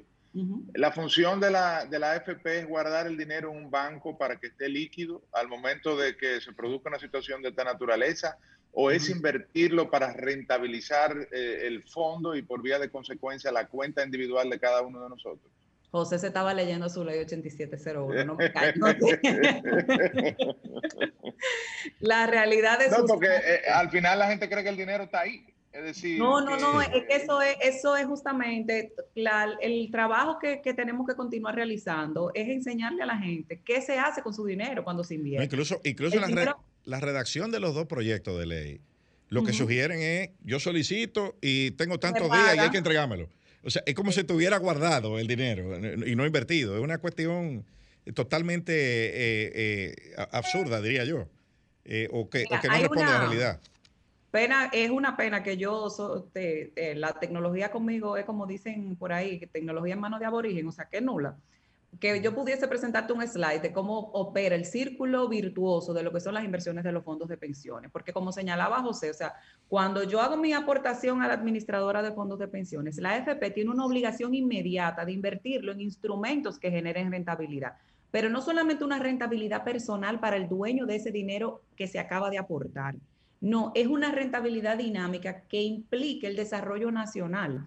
Y eso era lo que yo te comentaba ahorita, José, cuando estaba tratando de responder a tu inquietud, que es que el dinero de los fondos de pensiones tiene la obligación de dinamizar la economía, generar empleo. Cuando ese dinero se coloca, pasan cosas maravillosas que uno eh, se enfoca solamente en la situación que está viviendo o en el interés particular que puede tener sobre la propiedad y titularidad de su dinero, pero no se detiene dos segundos a pensar cómo se impacta la colectividad cuando el dinero empieza a fluir a través de las gestiones que hacen las administradoras de fondos de pensiones por las directrices normativas que ya existen y que están delimitadas, ¿tú entiendes? Porque también hay que tener en cuenta que el dinero que está más resguardado en este país ahora mismo son los fondos de pensiones. Previo una FP mover un peso, hay una comisión clasificadora de riesgos que tiene que aprobar a dónde se invierten. Y no solo eso, todos lo sabemos. Hay un PAI donde tú puedes observar dónde están invertidos los dineros y tú ves cómo el dinero, más del 70% está invertido en bonos de Hacienda y en bonos emitidos por el Banco Central. O sea que también el Estado, en su rol de garante del dinero, de no solamente del sistema dominicano de seguridad social, del sistema dominicano de pensiones, sino que también ha asumido el rol de proteger el dinero de los trabajadores que se invierten a través de los fondos de pensiones. La garantía soberana. Absolutamente. Y si el Estado quiebra, entonces todo el mundo tiene que arrancar huyendo con su pasaporte, llenar su nuevo ticket electrónico y arrancar eso, porque tenemos que cerrar con dos, con dos, uno por Samaná y uno por Sabo. Ahora, eso es una también de las críticas que se hace al sistema de fondos de pensiones. Y es una de las tareas pendientes en una modificación legislativa de la ley 8701. ¿Cómo garantizar una mejor y mayor diversificación de la inversión de estos fondos que realmente impacten en sectores de la economía dominicana eh, que se quieran impulsar o que se requieran ser impulsadas.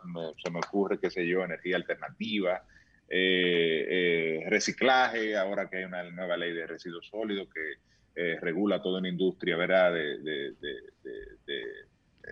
Relacionada a la producción de residuos es decir, elementos de construcción de viviendas, eh, viviendas económicas, elementos, eh, eh, áreas que pueden resultar rentables, seguras. Naturalmente, cada prospecto de inversión tiene que pasar por un proceso de, ¿verdad? Con tasa de, de evaluación y, y, finalmente de, de, aprobación por parte de la CIPEN. Pero ¿cómo garantizar que sea más flexible el esquema legislativo que hoy está vigente para que no sea solo en papeles, que se inviertan los fondos. Mira, de hecho, hay un tema importantísimo que tenemos que tomar en cuenta y es el desarrollo del mercado de valores. O sea, ¿qué le ofrece el mercado a los fondos de pensiones? Porque en materia de seguridad social, por ejemplo, la normativa está abierta. Si bien hay una lista positiva descrita en la ley 8701 de dónde se pueden invertir los fondos, también hay un, un, un que te dice claramente que el Consejo Nacional de Seguridad Social aprobará cualquier otro instrumento que no esté listado en esa ley. O sea que la dinámica del mercado es la que va a generar incluso la, justamente la diversificación de la, de la inversión de los fondos.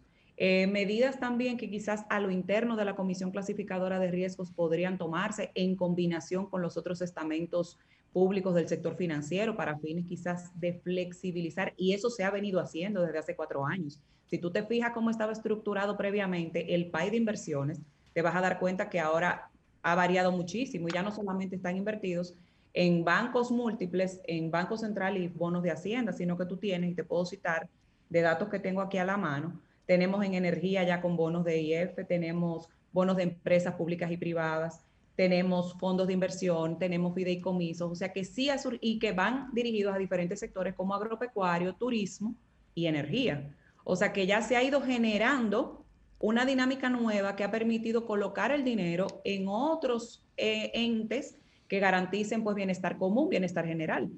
Y ahora con el tema de la alianza público-privada, también, hay otro elemento que donde está el Estado como garante, eh, pero en, asociado a un administrador eh, que de manera natural debe ser más eficiente que el Estado, que es el privado, impulsando proyectos eh, que clasifiquen para la eh, alianza público-privada donde los fondos pudiesen invertir.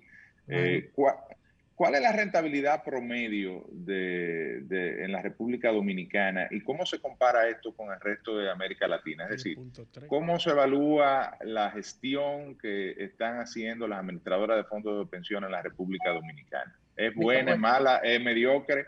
No, la mejor. mejorar? Es mejor. La mejor. la mejor. Ahora mismo estamos en la mejor posición dicho incluso por la Organización de Cooperación eh, del Desarrollo Económico, la OCDE, Que ahora mismo nosotros estamos en el ranking top, vamos a decirlo así, con un 6%. Pero entonces no es malo que, No, que, no es malo. que los fondos ganen mucho dinero, ¿verdad?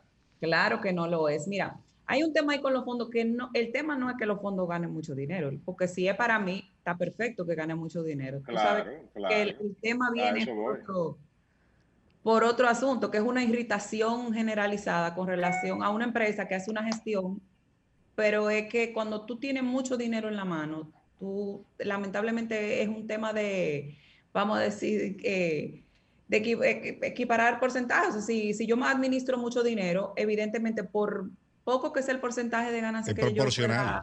Es es proporcional. propor- exactamente proporcional a lo que yo administro. O sea, tenemos que quitarnos ese terraje de irritación porque por el contrario, Eso- porque vamos a desincentivar un trabajo que se está haciendo de manera correcta. Eso Además, popularmente. Se supone, que, se supone que si yo te pago es precisamente para que tú me garantices la, eh, una gestión de la inversión, porque los fondos son para ser invertidos, ¿verdad? Así es. Que genere una rentabilidad tal que me permita individualmente en mi cuenta tener mayores recursos para la hora de eh, retirarme, no solo sea lo que haya aportado el empleador, el trabajador, sino también la ganancia que yo haya obtenido por esa gestión. O sea, que a mí me conviene que tú estés contento, ¿verdad? Que tú Pero- hagas, para que tú hagas tu Claro. trabajo y que tú tengas además las herramientas y los elementos para que- ese trabajo se pueda hacer eficientemente. Claro, lo que pasa es que tenemos que ver la- la- los números en proporción. Si yo lo que estoy aportando son 100 mil pesos anuales a mi cuenta de capitalización individual y esos 100 mil pesos anuales tú me los estás convirtiendo en 150 mil pesos. Ahora, yo con mis 100 mil pesos te genero una ganancia de 1.500 pesos al año. ¿Quién ganó más? ¿Ganaste tú o gané yo? Gané yo como individuo.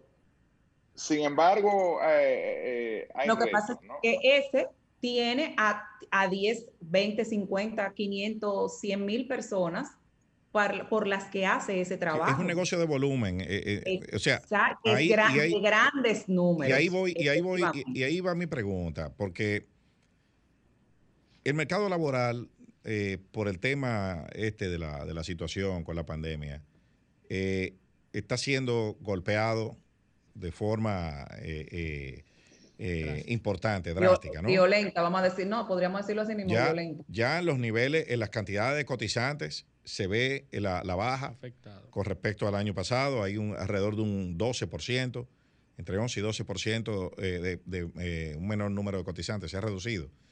Y vemos también que las reducciones más importantes son en los empleos de menor nivel salarial. O sea, eso es alarmante lo que está pasando en los empleos de, bajo, de baja remuneración. Son reducciones de, de, de 30%, en algunos casos de, de 20, 20 y tantos por ciento en algunas bandas salariales. Entonces, esto es un negocio de volumen. Y con esa reducción de cotizantes, más la que se proyecta, porque aquí están ya, eh, o sea, esa, la que se está viendo ahora son los empleados que definitivamente salieron del sistema de, de- de cotizantes. Los que están suspendidos todavía no han salido. Eso, van a- eh, eso comienzan a salir a partir del- final de este mes y en el mes próximo, porque las suspensiones son por seis meses. Cuando se decreten los cierres definitivos de las empresas, que muchas, eh, muchos eh, entrarán en esa categoría. Son, hay unos 288 mil más o menos que están en fase 1. Hay 255 mil que ya han salido del sistema, o sea, adicionales a los 288 mil que están en fase 1. Y hay más de 500 mil que están en fase 2, que no se sabe cuando quiten esos programas eh, a partir de enero, cuántos van a salir del sistema. O sea, estamos hablando que la amenaza real al sistema es perder más de, un- más de una cuarta parte de sus cotizantes. O sea, y, y por lo tanto, romper esa dinámica de aumento en la recaudación y en la, y en la rentabilidad de, la- de las AFP. ¿Cómo, o sea, cómo eh, eh, se puede proteger un poco al sistema de, de un, en un escenario como el que viene a nivel, a nivel de reforma? ¿Cómo, cómo, o sea, cómo, cómo, cómo tú lo ves? Mira, la verdad es que mm, es una pregunta sumamente interesante. Eh, requiere incluso de unos estudios económicos y actuariales, eh, vamos a decirlo que de urgencia, prácticamente, porque Una ventaja, por ejemplo, de lo que sí tiene el sistema nuestro, que como son cuentas individuales, no estaríamos afectando a la, co- a la colectividad, que no, no sucede, por ejemplo, lo mismo con los sistemas de reparto, donde sí las aportaciones van a una sola cuenta, de donde se pagan las prestaciones, de lo que ya se van retirando, de lo que ya va- van recibiendo prestaciones.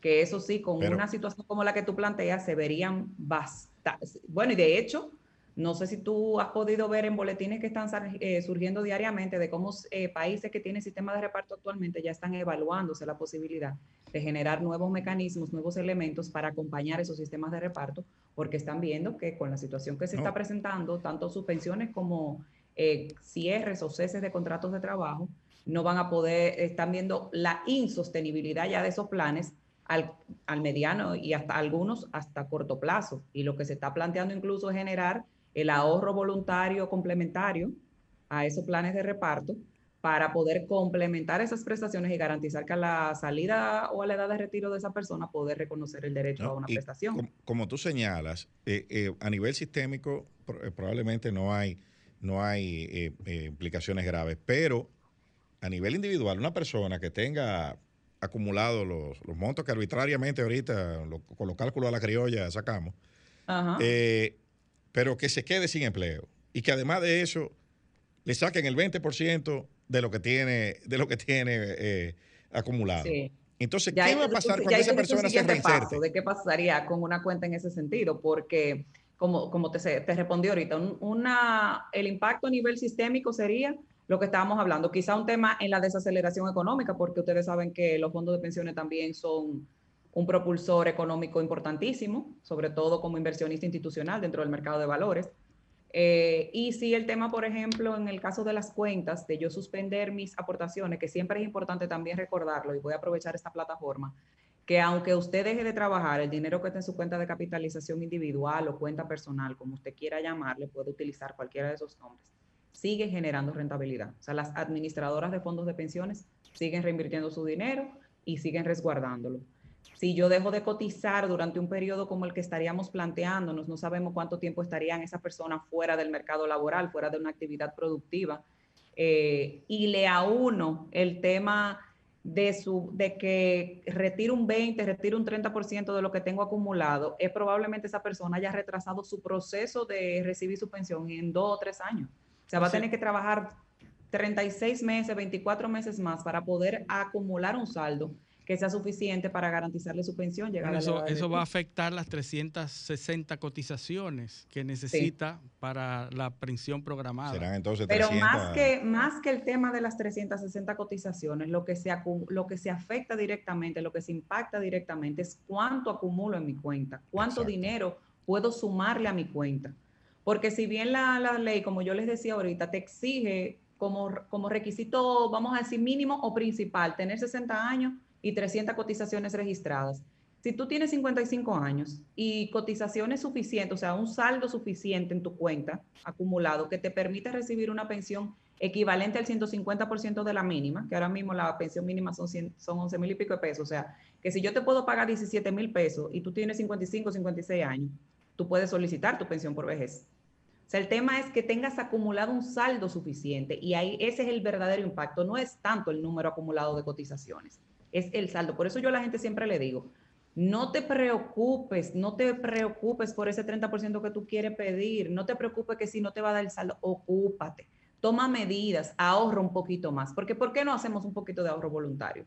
Cuando yo era empleada eh, formal, dependiente, yo desde el día uno le decía a mi empleador, de cuéntame un 5% para mi fondo de pensiones. Yo ni lo veía. Entonces, cuando ya tú te empiezan a pagar tu nómina, te empiezan a pagar tu quincena, ya tú te acostumbraste que ese es el salario que tú percibes.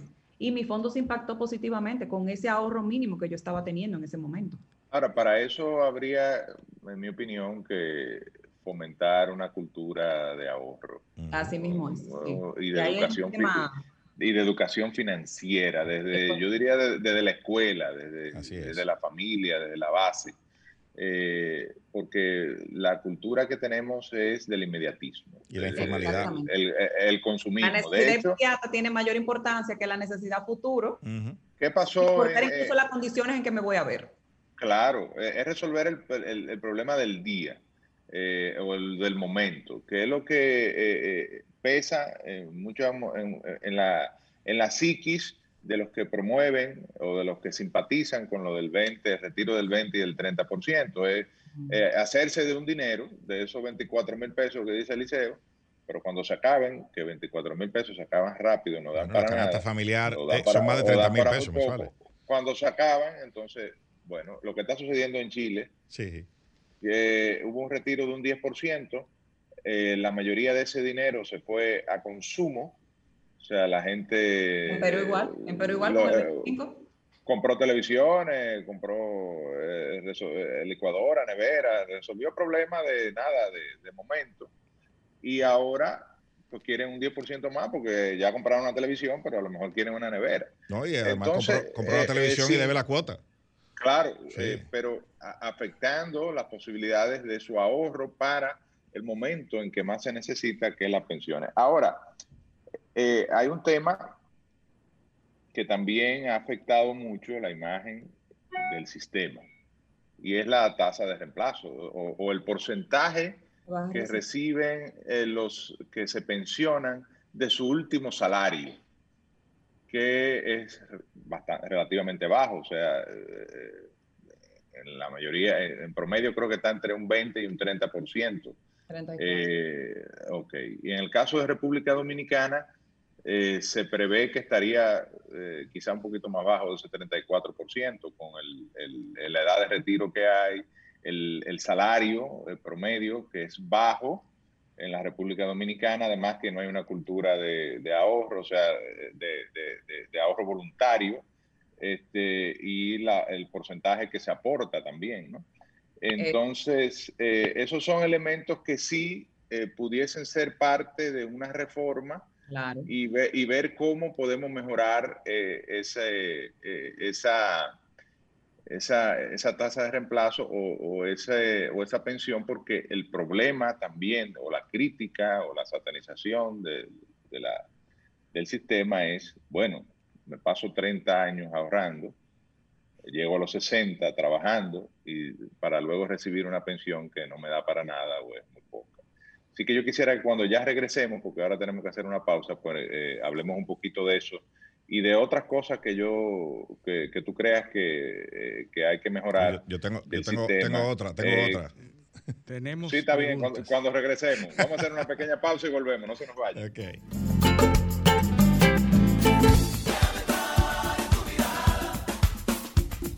Careo con habilidad, encuentro e interrogatorio. Un careo con agilidad. Para lo importante y notorio.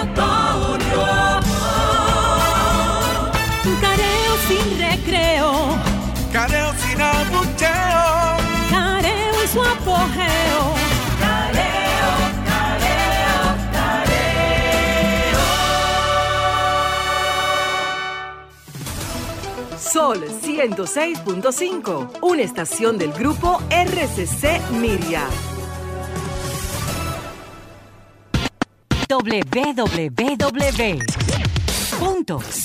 www.solfm.com Diseñada para que cualquier ciudadano del planeta conecte con la más variada programación de la radio dominicana.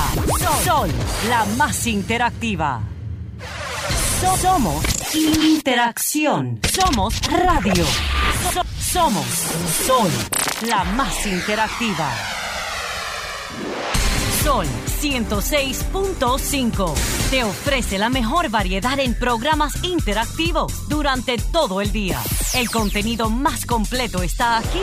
Llena tu día de radio inteligente con las personalidades más reconocidas del país. En Sol 106.5, la más interactiva. ¿Quieres sintonizar a Sol desde tu móvil? Descarga ahora la nueva app de Sol. Búscala en tu Google Play o App Store. Sol 106.5. También en tu dispositivo móvil. Somos la más interactiva. Sol 106.5, la más interactiva. Careo con habilidad, encuentro e interrogatorio. Un careo con agilidad. para lo importante y notorio. Careo sin recreo. Careo sin abucheo. Careo en su apogeo.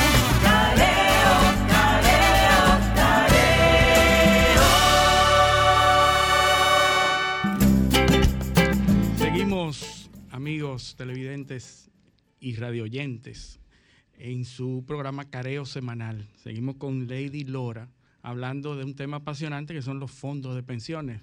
Nuestro compañero José dejó una pregunta en el aire. Eh, vamos a oír la respuesta. José y, y Leimi. Gracias, sí. Mira, con relación a esas, eh, esas inquietudes que me plantea José, porque tiene varias respuestas, ciertamente la ley 8701 eh, debe ser revisada para modificar esas variables, esa, esos elementos que son parte de lo que es una pensión. El tema de, la tasa de reemplazo es un tema que preocupa mucho, es un reto muy importante del sistema. Y ahí se aunan, como tú señalabas, en la edad de retiro, o sea, a qué edad yo decido retirarme, porque a la edad en la que yo decida retirarme, pues se supone que se hace un corte ya de las aportaciones que tú haces a tu cuenta. Sea, ya tú dejas de aportar y a partir de ese momento, con lo que se haya guardado o que se haya acumulado, entonces yo te voy a reconocer la pensión. Pero En se el- habla, por ejemplo, en el caso de la edad eh, establecida en la ley, que son 60 años, que es baja, eh, si la comparamos Sí, con la otra comparamos con legislación. todos los países de la región, con prácticamente el 100% de los países han hecho reformas para incrementar la edad. Ya lo han hecho de forma gradual, Y eso- lo han hecho de porrazo. Y eso evidentemente tiene que ver también con el incremento de la esperanza de vida. Claro, o sea, como yo le digo a mis estudiantes, o sea, ahora todo el mundo se cuida, uno va al gimnasio, uno come light, uno manda su, su- uno mantiene su dieta, pide su comida que se la lleven hecha a la casa para no romper la hay una- dieta, hay ¿verdad? una pregunta Y la- y la- interesante con la respecto a eso. Eh, la la tecnología de salud ha avanzado. Mira, No, porque la, la- la- la- la cremita, Toda la ciencia, la cremita no, da- no, no alargan la vida. mejor. Déjame decirte, en, la ley parece tener un cálculo bastante simple. Al 2003, los cotizantes que tengan 30 años, a los 60 van a tener precisamente la cantidad de cuotas y van a tener justo lo que se espera tener. La ley en el artículo 39 habla de que los que al 2003 hayan tenido ya 45 años, se les va a otorgar por derechos adquiridos la mis- el mismo tratamiento. Ahora, ¿qué pasa con las personas como yo que al 2003 no teníamos 45 años y que tampoco vamos a tener a la edad de los 60 las cuotas necesarias? ¿Qué pasa No, ahí con tú, eso? ahí tú entrarías en el ejemplo que yo puse ahorita. Si tú tienes un saldo acumulado suficiente que llegada a la edad de los 60 años te permita pensionarte con la pensión mínima, el sistema te reconoce, porque también eso es importante que la gente siempre lo recuerde, porque cuando se habla de los sistemas de capitalización individual, se plantea como que no contienen un capítulo solidario. Y en el caso de República Dominicana, se previó la creación de un fondo de solidaridad social. O sea que eso por un lado. Y también se estableció claramente que no te puedo pensionar si tú no tienes un, si tu saldo no te garantiza la pensión mínima. O sea, yo no te mando para la calle con una pensión de 5 mil, de 1.500 pesos. Tiene que darte la pensión mínima que esté establecido por las normas. en Es este una pensión mínima universal. universal para el régimen ¿Y de qué ha, capitalización qué ha individual. pasado con el Fondo de Solidaridad Social? Ese Fondo de Solidaridad Social sigue acumulando ganancias, lo administra la administradora de fondos de pensiones públicas. Y en ese, cuando tú llegues, es cómo tú accedes a ese Fondo de Solidaridad Social. Tienes ese- ahí sí hay un tema que también hay que revisar. ¿Por qué? Porque los requisitos previos para acceder al mismo son eh, un poco fuertes. Debes de tener 65 años y debes de tener 300 cotizaciones registradas. Y si tienes esos dos componentes, entonces, y te falta dinero en tu cuenta para recibir la pensión mínima, el Fondo de Solidaridad Social te complementa. Ese Fondo de Solidaridad Social se constituiría, vamos a decirlo, teóricamente hablando, no sé si ustedes han escuchado lo del tema famoso piso solidario. Ese Fondo de Solidaridad Social es como si fuese el complemento o la hace una creación símil de lo que sería ese piso solidario, o sea, donde el sistema siempre te va a garantizar esa pensión mínima. Ahora bien, la barrera de entrada, o sea, las exigencias que dispone la ley para tú poder acceder al Fondo de Solidaridad Social, han, eh, supuesto que no se pueda acceder a los mismos de una vez. Entonces tú tienes que esperar los 65 años y tienes que tener 300 cotizaciones registradas para que el sistema te dé auxilio, que eso también es otro aspecto que debería revisarse en la ley para flexibilizar esas exigencias. Porque ese fondo está ahí y tú lo aportaste. De hecho, lo aportas de acuerdo al, al esquema de aportaciones de- del, del seguro de vejez. El, el empleador es quien asume el costo de ese 0.4% con el que se financia ese fondo de solidaridad social. O sea que ya es una garantía que tú tienes, que, te la, que la ha asumido el propio sistema, que la administra y que genera ganancias igualito que si fuera tu cuenta de capitalización individual. Entonces, ¿por qué no se permite que la gente pueda acceder de una manera más, vamos a decir, más espontánea, llegada a la edad, por ejemplo, mínima de retiro, que son los 60? Y pon tú, reduce un poco también la carga del número de cotizaciones y vas a garantizar también más pensiones.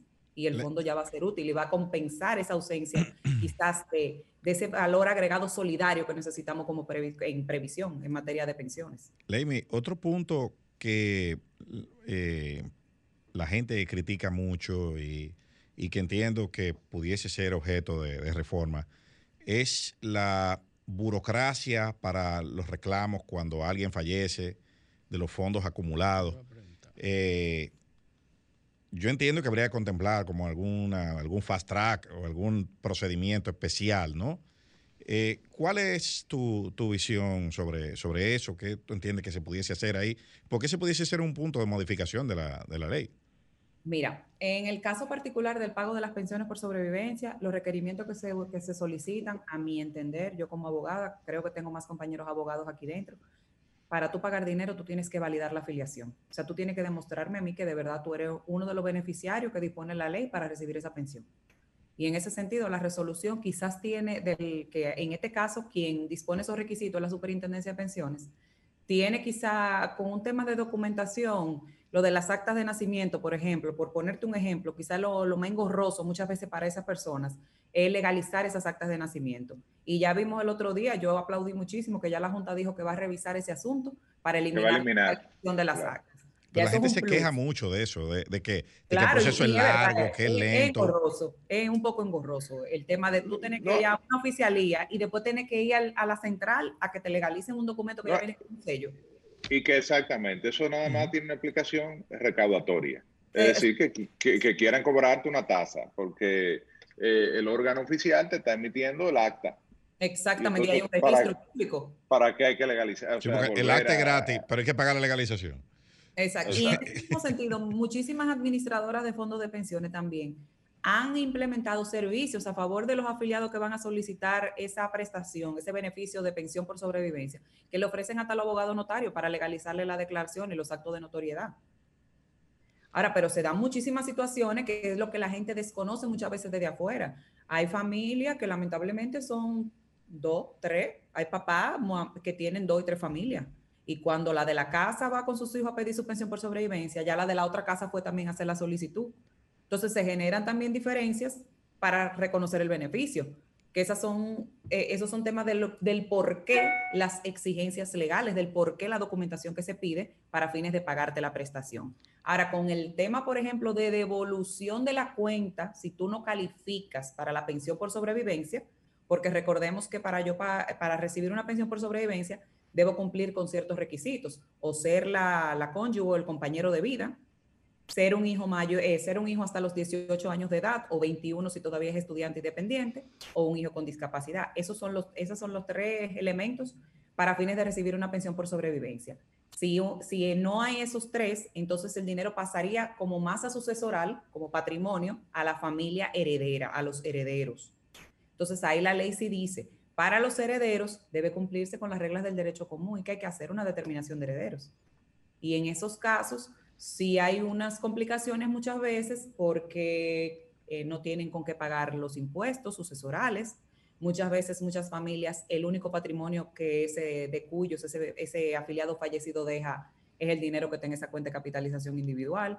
A veces el dinero que hay en la cuenta tampoco es una suma importante y la gente dice, para yo pagar un abogado, sacar la documentación primero, legal, los, las actas que necesito, la determinación de heredero y después la liquidación sucesoral para sacar el dinero que tengo, a veces hasta ellos mismos se desincentivan y dejan el dinero ahí en la cuenta. Leimi, pero en los boletines trimestrales de la CIPEN hay un cuadro que siempre sale de la cantidad de pensiones por sobrevivencias declinadas. Ay, qué bueno Y que tú me preguntas viendo, estamos viendo en, en septiembre del 2020 14.673 casos declinados por sobrevivencia. Eso es acumulado a la fecha, eso es lo que va de, o sea, eso es desde que se inició. Dice, bueno, septiembre de declinadas no son 2020, cua- 14.600. La causa más común es cumplimiento de edad cobertura. Sí. Como Entonces- todos saben, digo, me imagino que conocen, cuando te afilias al sistema, la, el seguro de vejez, discapacidad y sobrevivencia tiene un componente que se llama seguro de discapacidad y sobrevivencia, que se paga a compañías aseguradoras, que son las que cubren la contingencia del fallecimiento o discapacidad. Eso se cubre con el 0.95 de la cotización que hacemos todos los meses.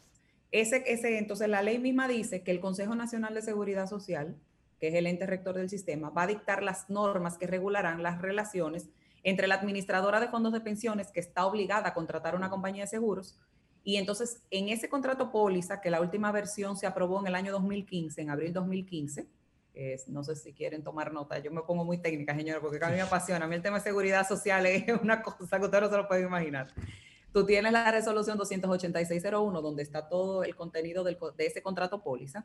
Entonces, hay unas, hay unas disposiciones, unas exclusiones, que son la edad, porque la cobertura es hasta los 65 años de edad, pero cuando tú llegas a los 65 años de edad y sigues cotizando, ese dinero entonces se suma a tu cuenta de capitalización individual. O sea, que no es que tú lo aportas y se pierde, sino que ya deja de pagarse a la compañía de seguro, pero ya tú no tienes la póliza. ¿Por qué? Porque se presume que una persona ya con esa edad va a jubilarse. Entonces, ¿qué pasaría con una persona en esas condiciones? Que si va a pedir una pensión, que si estaba eh, trabajando, puede pedir su pensión, ya no le cubre la pensión por discapacidad, pero puede ir directamente a su administradora de fondos de pensiones a pedir su pensión por vejez.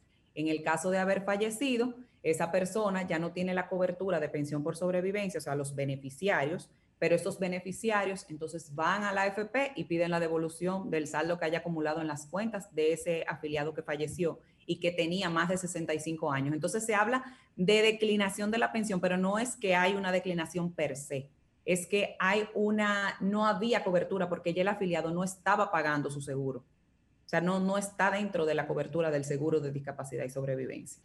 Entonces, es la diferencia. Y esos 14 mil que tú estás viendo no fueron de este año o de ese mes.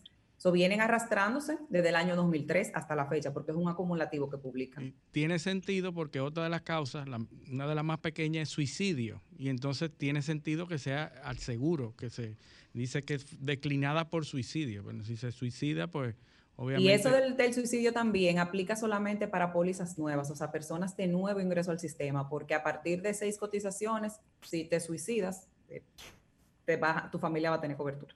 Ya. Esperemos que. Que ninguno. Sea la causa, ¿verdad? Sí. No, eh, hay otro tema que. menores causas, son los menores siniestros. esos. Hay otro tema que se ha hablado y preocupa y es la cobertura de salud del jubilado.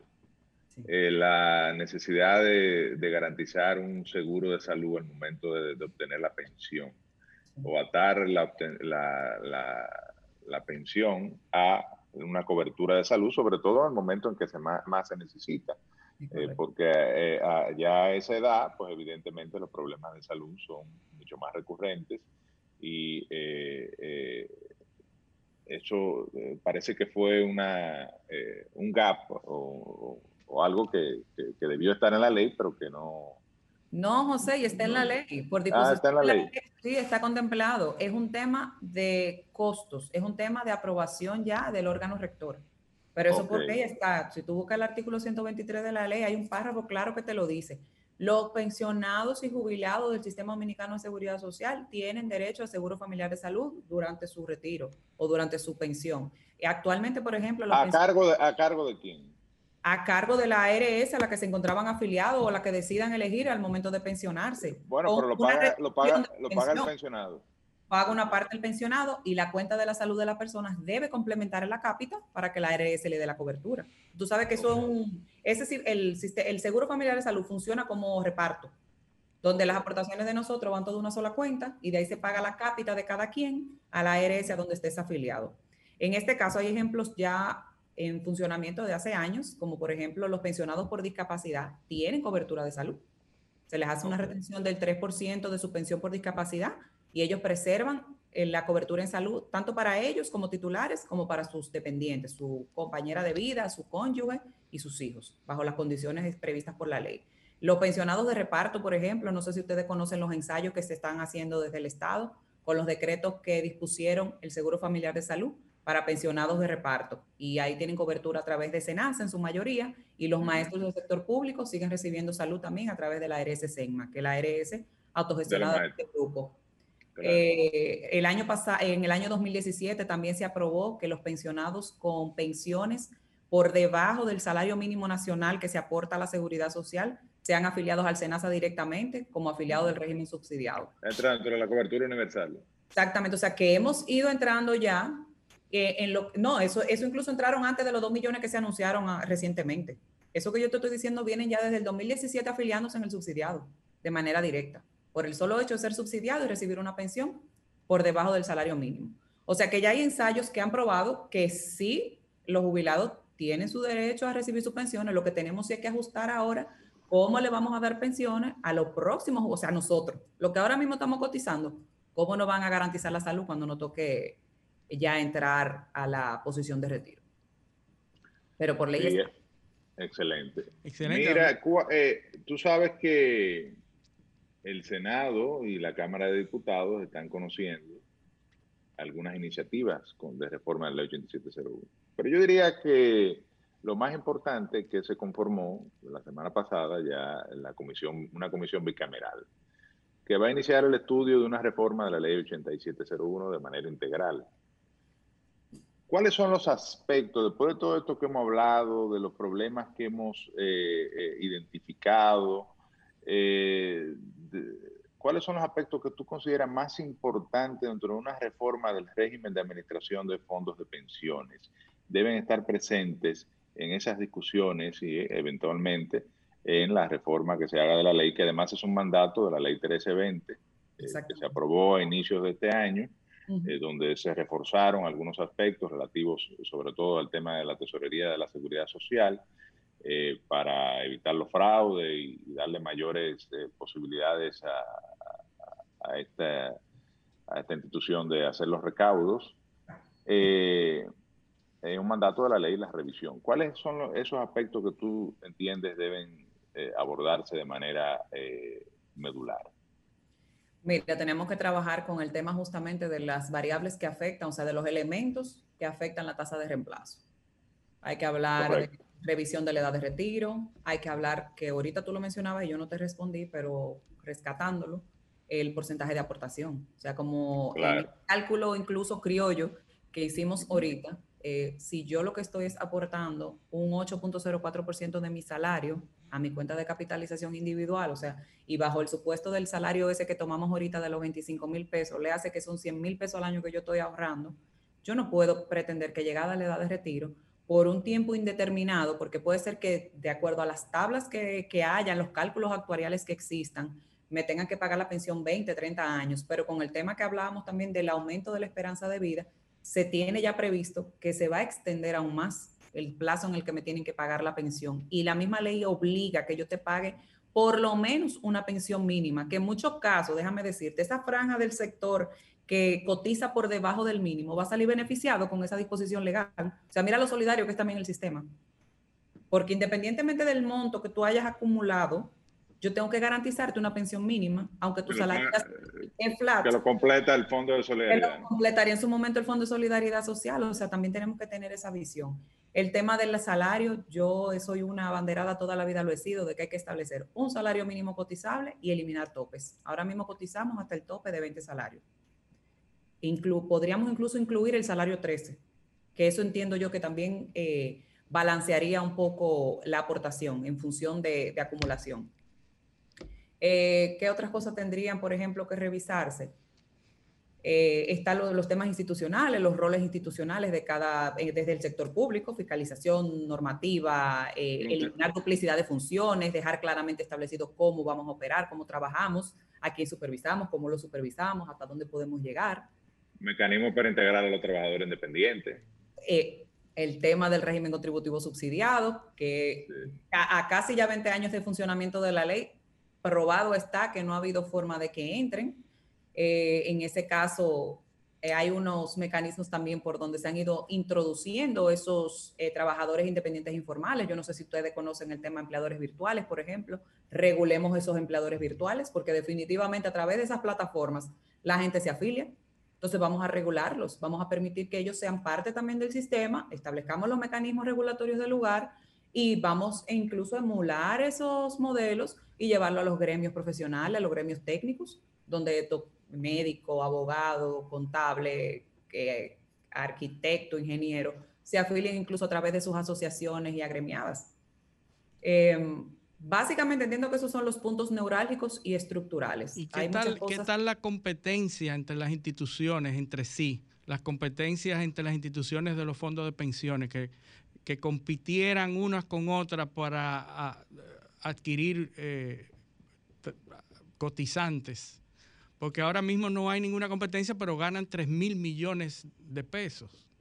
O sea, hay unos beneficios. Es que hay un tema ahí con competencia, porque es que ellas ofrecen básicamente el mismo producto bajo las mismas mm. condiciones legales. O sea, la competencia generarla, tú tendrías que establecer unas nuevas directrices que podrían incluso desde ahora se podrían adoptar desde el órgano regulador. Básicamente, o sea, lo que habría que evaluar es el mercado y establecer condiciones nuevas, porque ¿qué, qué pasa con las administradoras de fondos de pensiones? Por ley tiene un objeto único y especial, que es administrar los fondos de los trabajadores para generarles rentabilidad. Y a través de esas inversiones, todo lo que hablábamos en materia de economía nacional y desarrollo nacional. Pero tiene la comisión que le puede, que se le gana al producto, es la misma. No ofrecen ningún otro producto más que no sea la administración de los servicios. Exacto. O sea, son empresas que lo que tienen es una vocación social. Yo entiendo que la, la generación de, y la multiplicación de este estamento, o sea, de esa organización, se ha dado más bien hasta por un tema de locación, de comodidad, de dónde me afilio, de respuesta al servicio, pero son cosas que tendría que ver el órgano regulador. Para eso no tendría yo, a marketing yo, que y servicio. La ley. Es en base a marketing y a servicio, básicamente, porque todos operan bajo las mismas condiciones. Exactamente. Bueno, Leimi, queremos eh, darte las gracias por haber participado con nosotros. Yo creo que ha sido un conversatorio bastante ilustrativo. Gracias. La gente creo que tiene un, a partir de este programa, tendrá un mejor conocimiento del sistema. Eh, es un sistema que, en mi opinión, y, bueno, lo he dicho incluso en el hemiciclo, eh, como senador, representante de la provincia de Barahona y senador de la República, en mi opinión debe preservarse. Es el único mecanismo de ahorro obligatorio que hay en la República Dominicana y como consecuencia es la única forma de que tengamos algo al final de, para el final de nuestras vidas, es decir, que eh, hay que fomentar una cultura en ese sentido de ahorro, de educación financiera, eh, de eliminar o, o, vamos a decir, reducir la, el, el criterio y la idea del inmediatismo porque en algún momento aspiramos todos a llegar a los 60, a los 65 años y tener una eh, vejez, eh, si no, de, vamos a decir que la pensión no resuelva todo, pero por lo menos garantice eh, elementos mínimos para la supervivencia en, en, esa etapa de la vida, que es la etapa de la vida donde precisamente uno no tiene mayores problemas de salud, no está en actividad productiva y requiere por lo menos una tranquilidad. Así que yo creo que el sistema hay que preservarlo, por eso en esta reforma eh, de la ley 8701 se debe abordar eh, en esa directriz. Así que muchas gracias y a ustedes amigos también darle las gracias e invitarles para el próximo sábado a estar con nosotros en este careo semanal.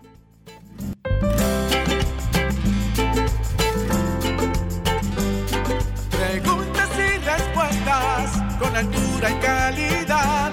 Entrevistas o compuestas en un careo con personalidad.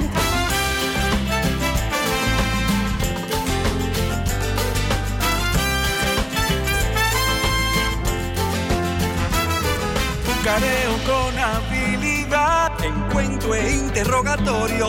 Un careo con agilidad. Para lo importante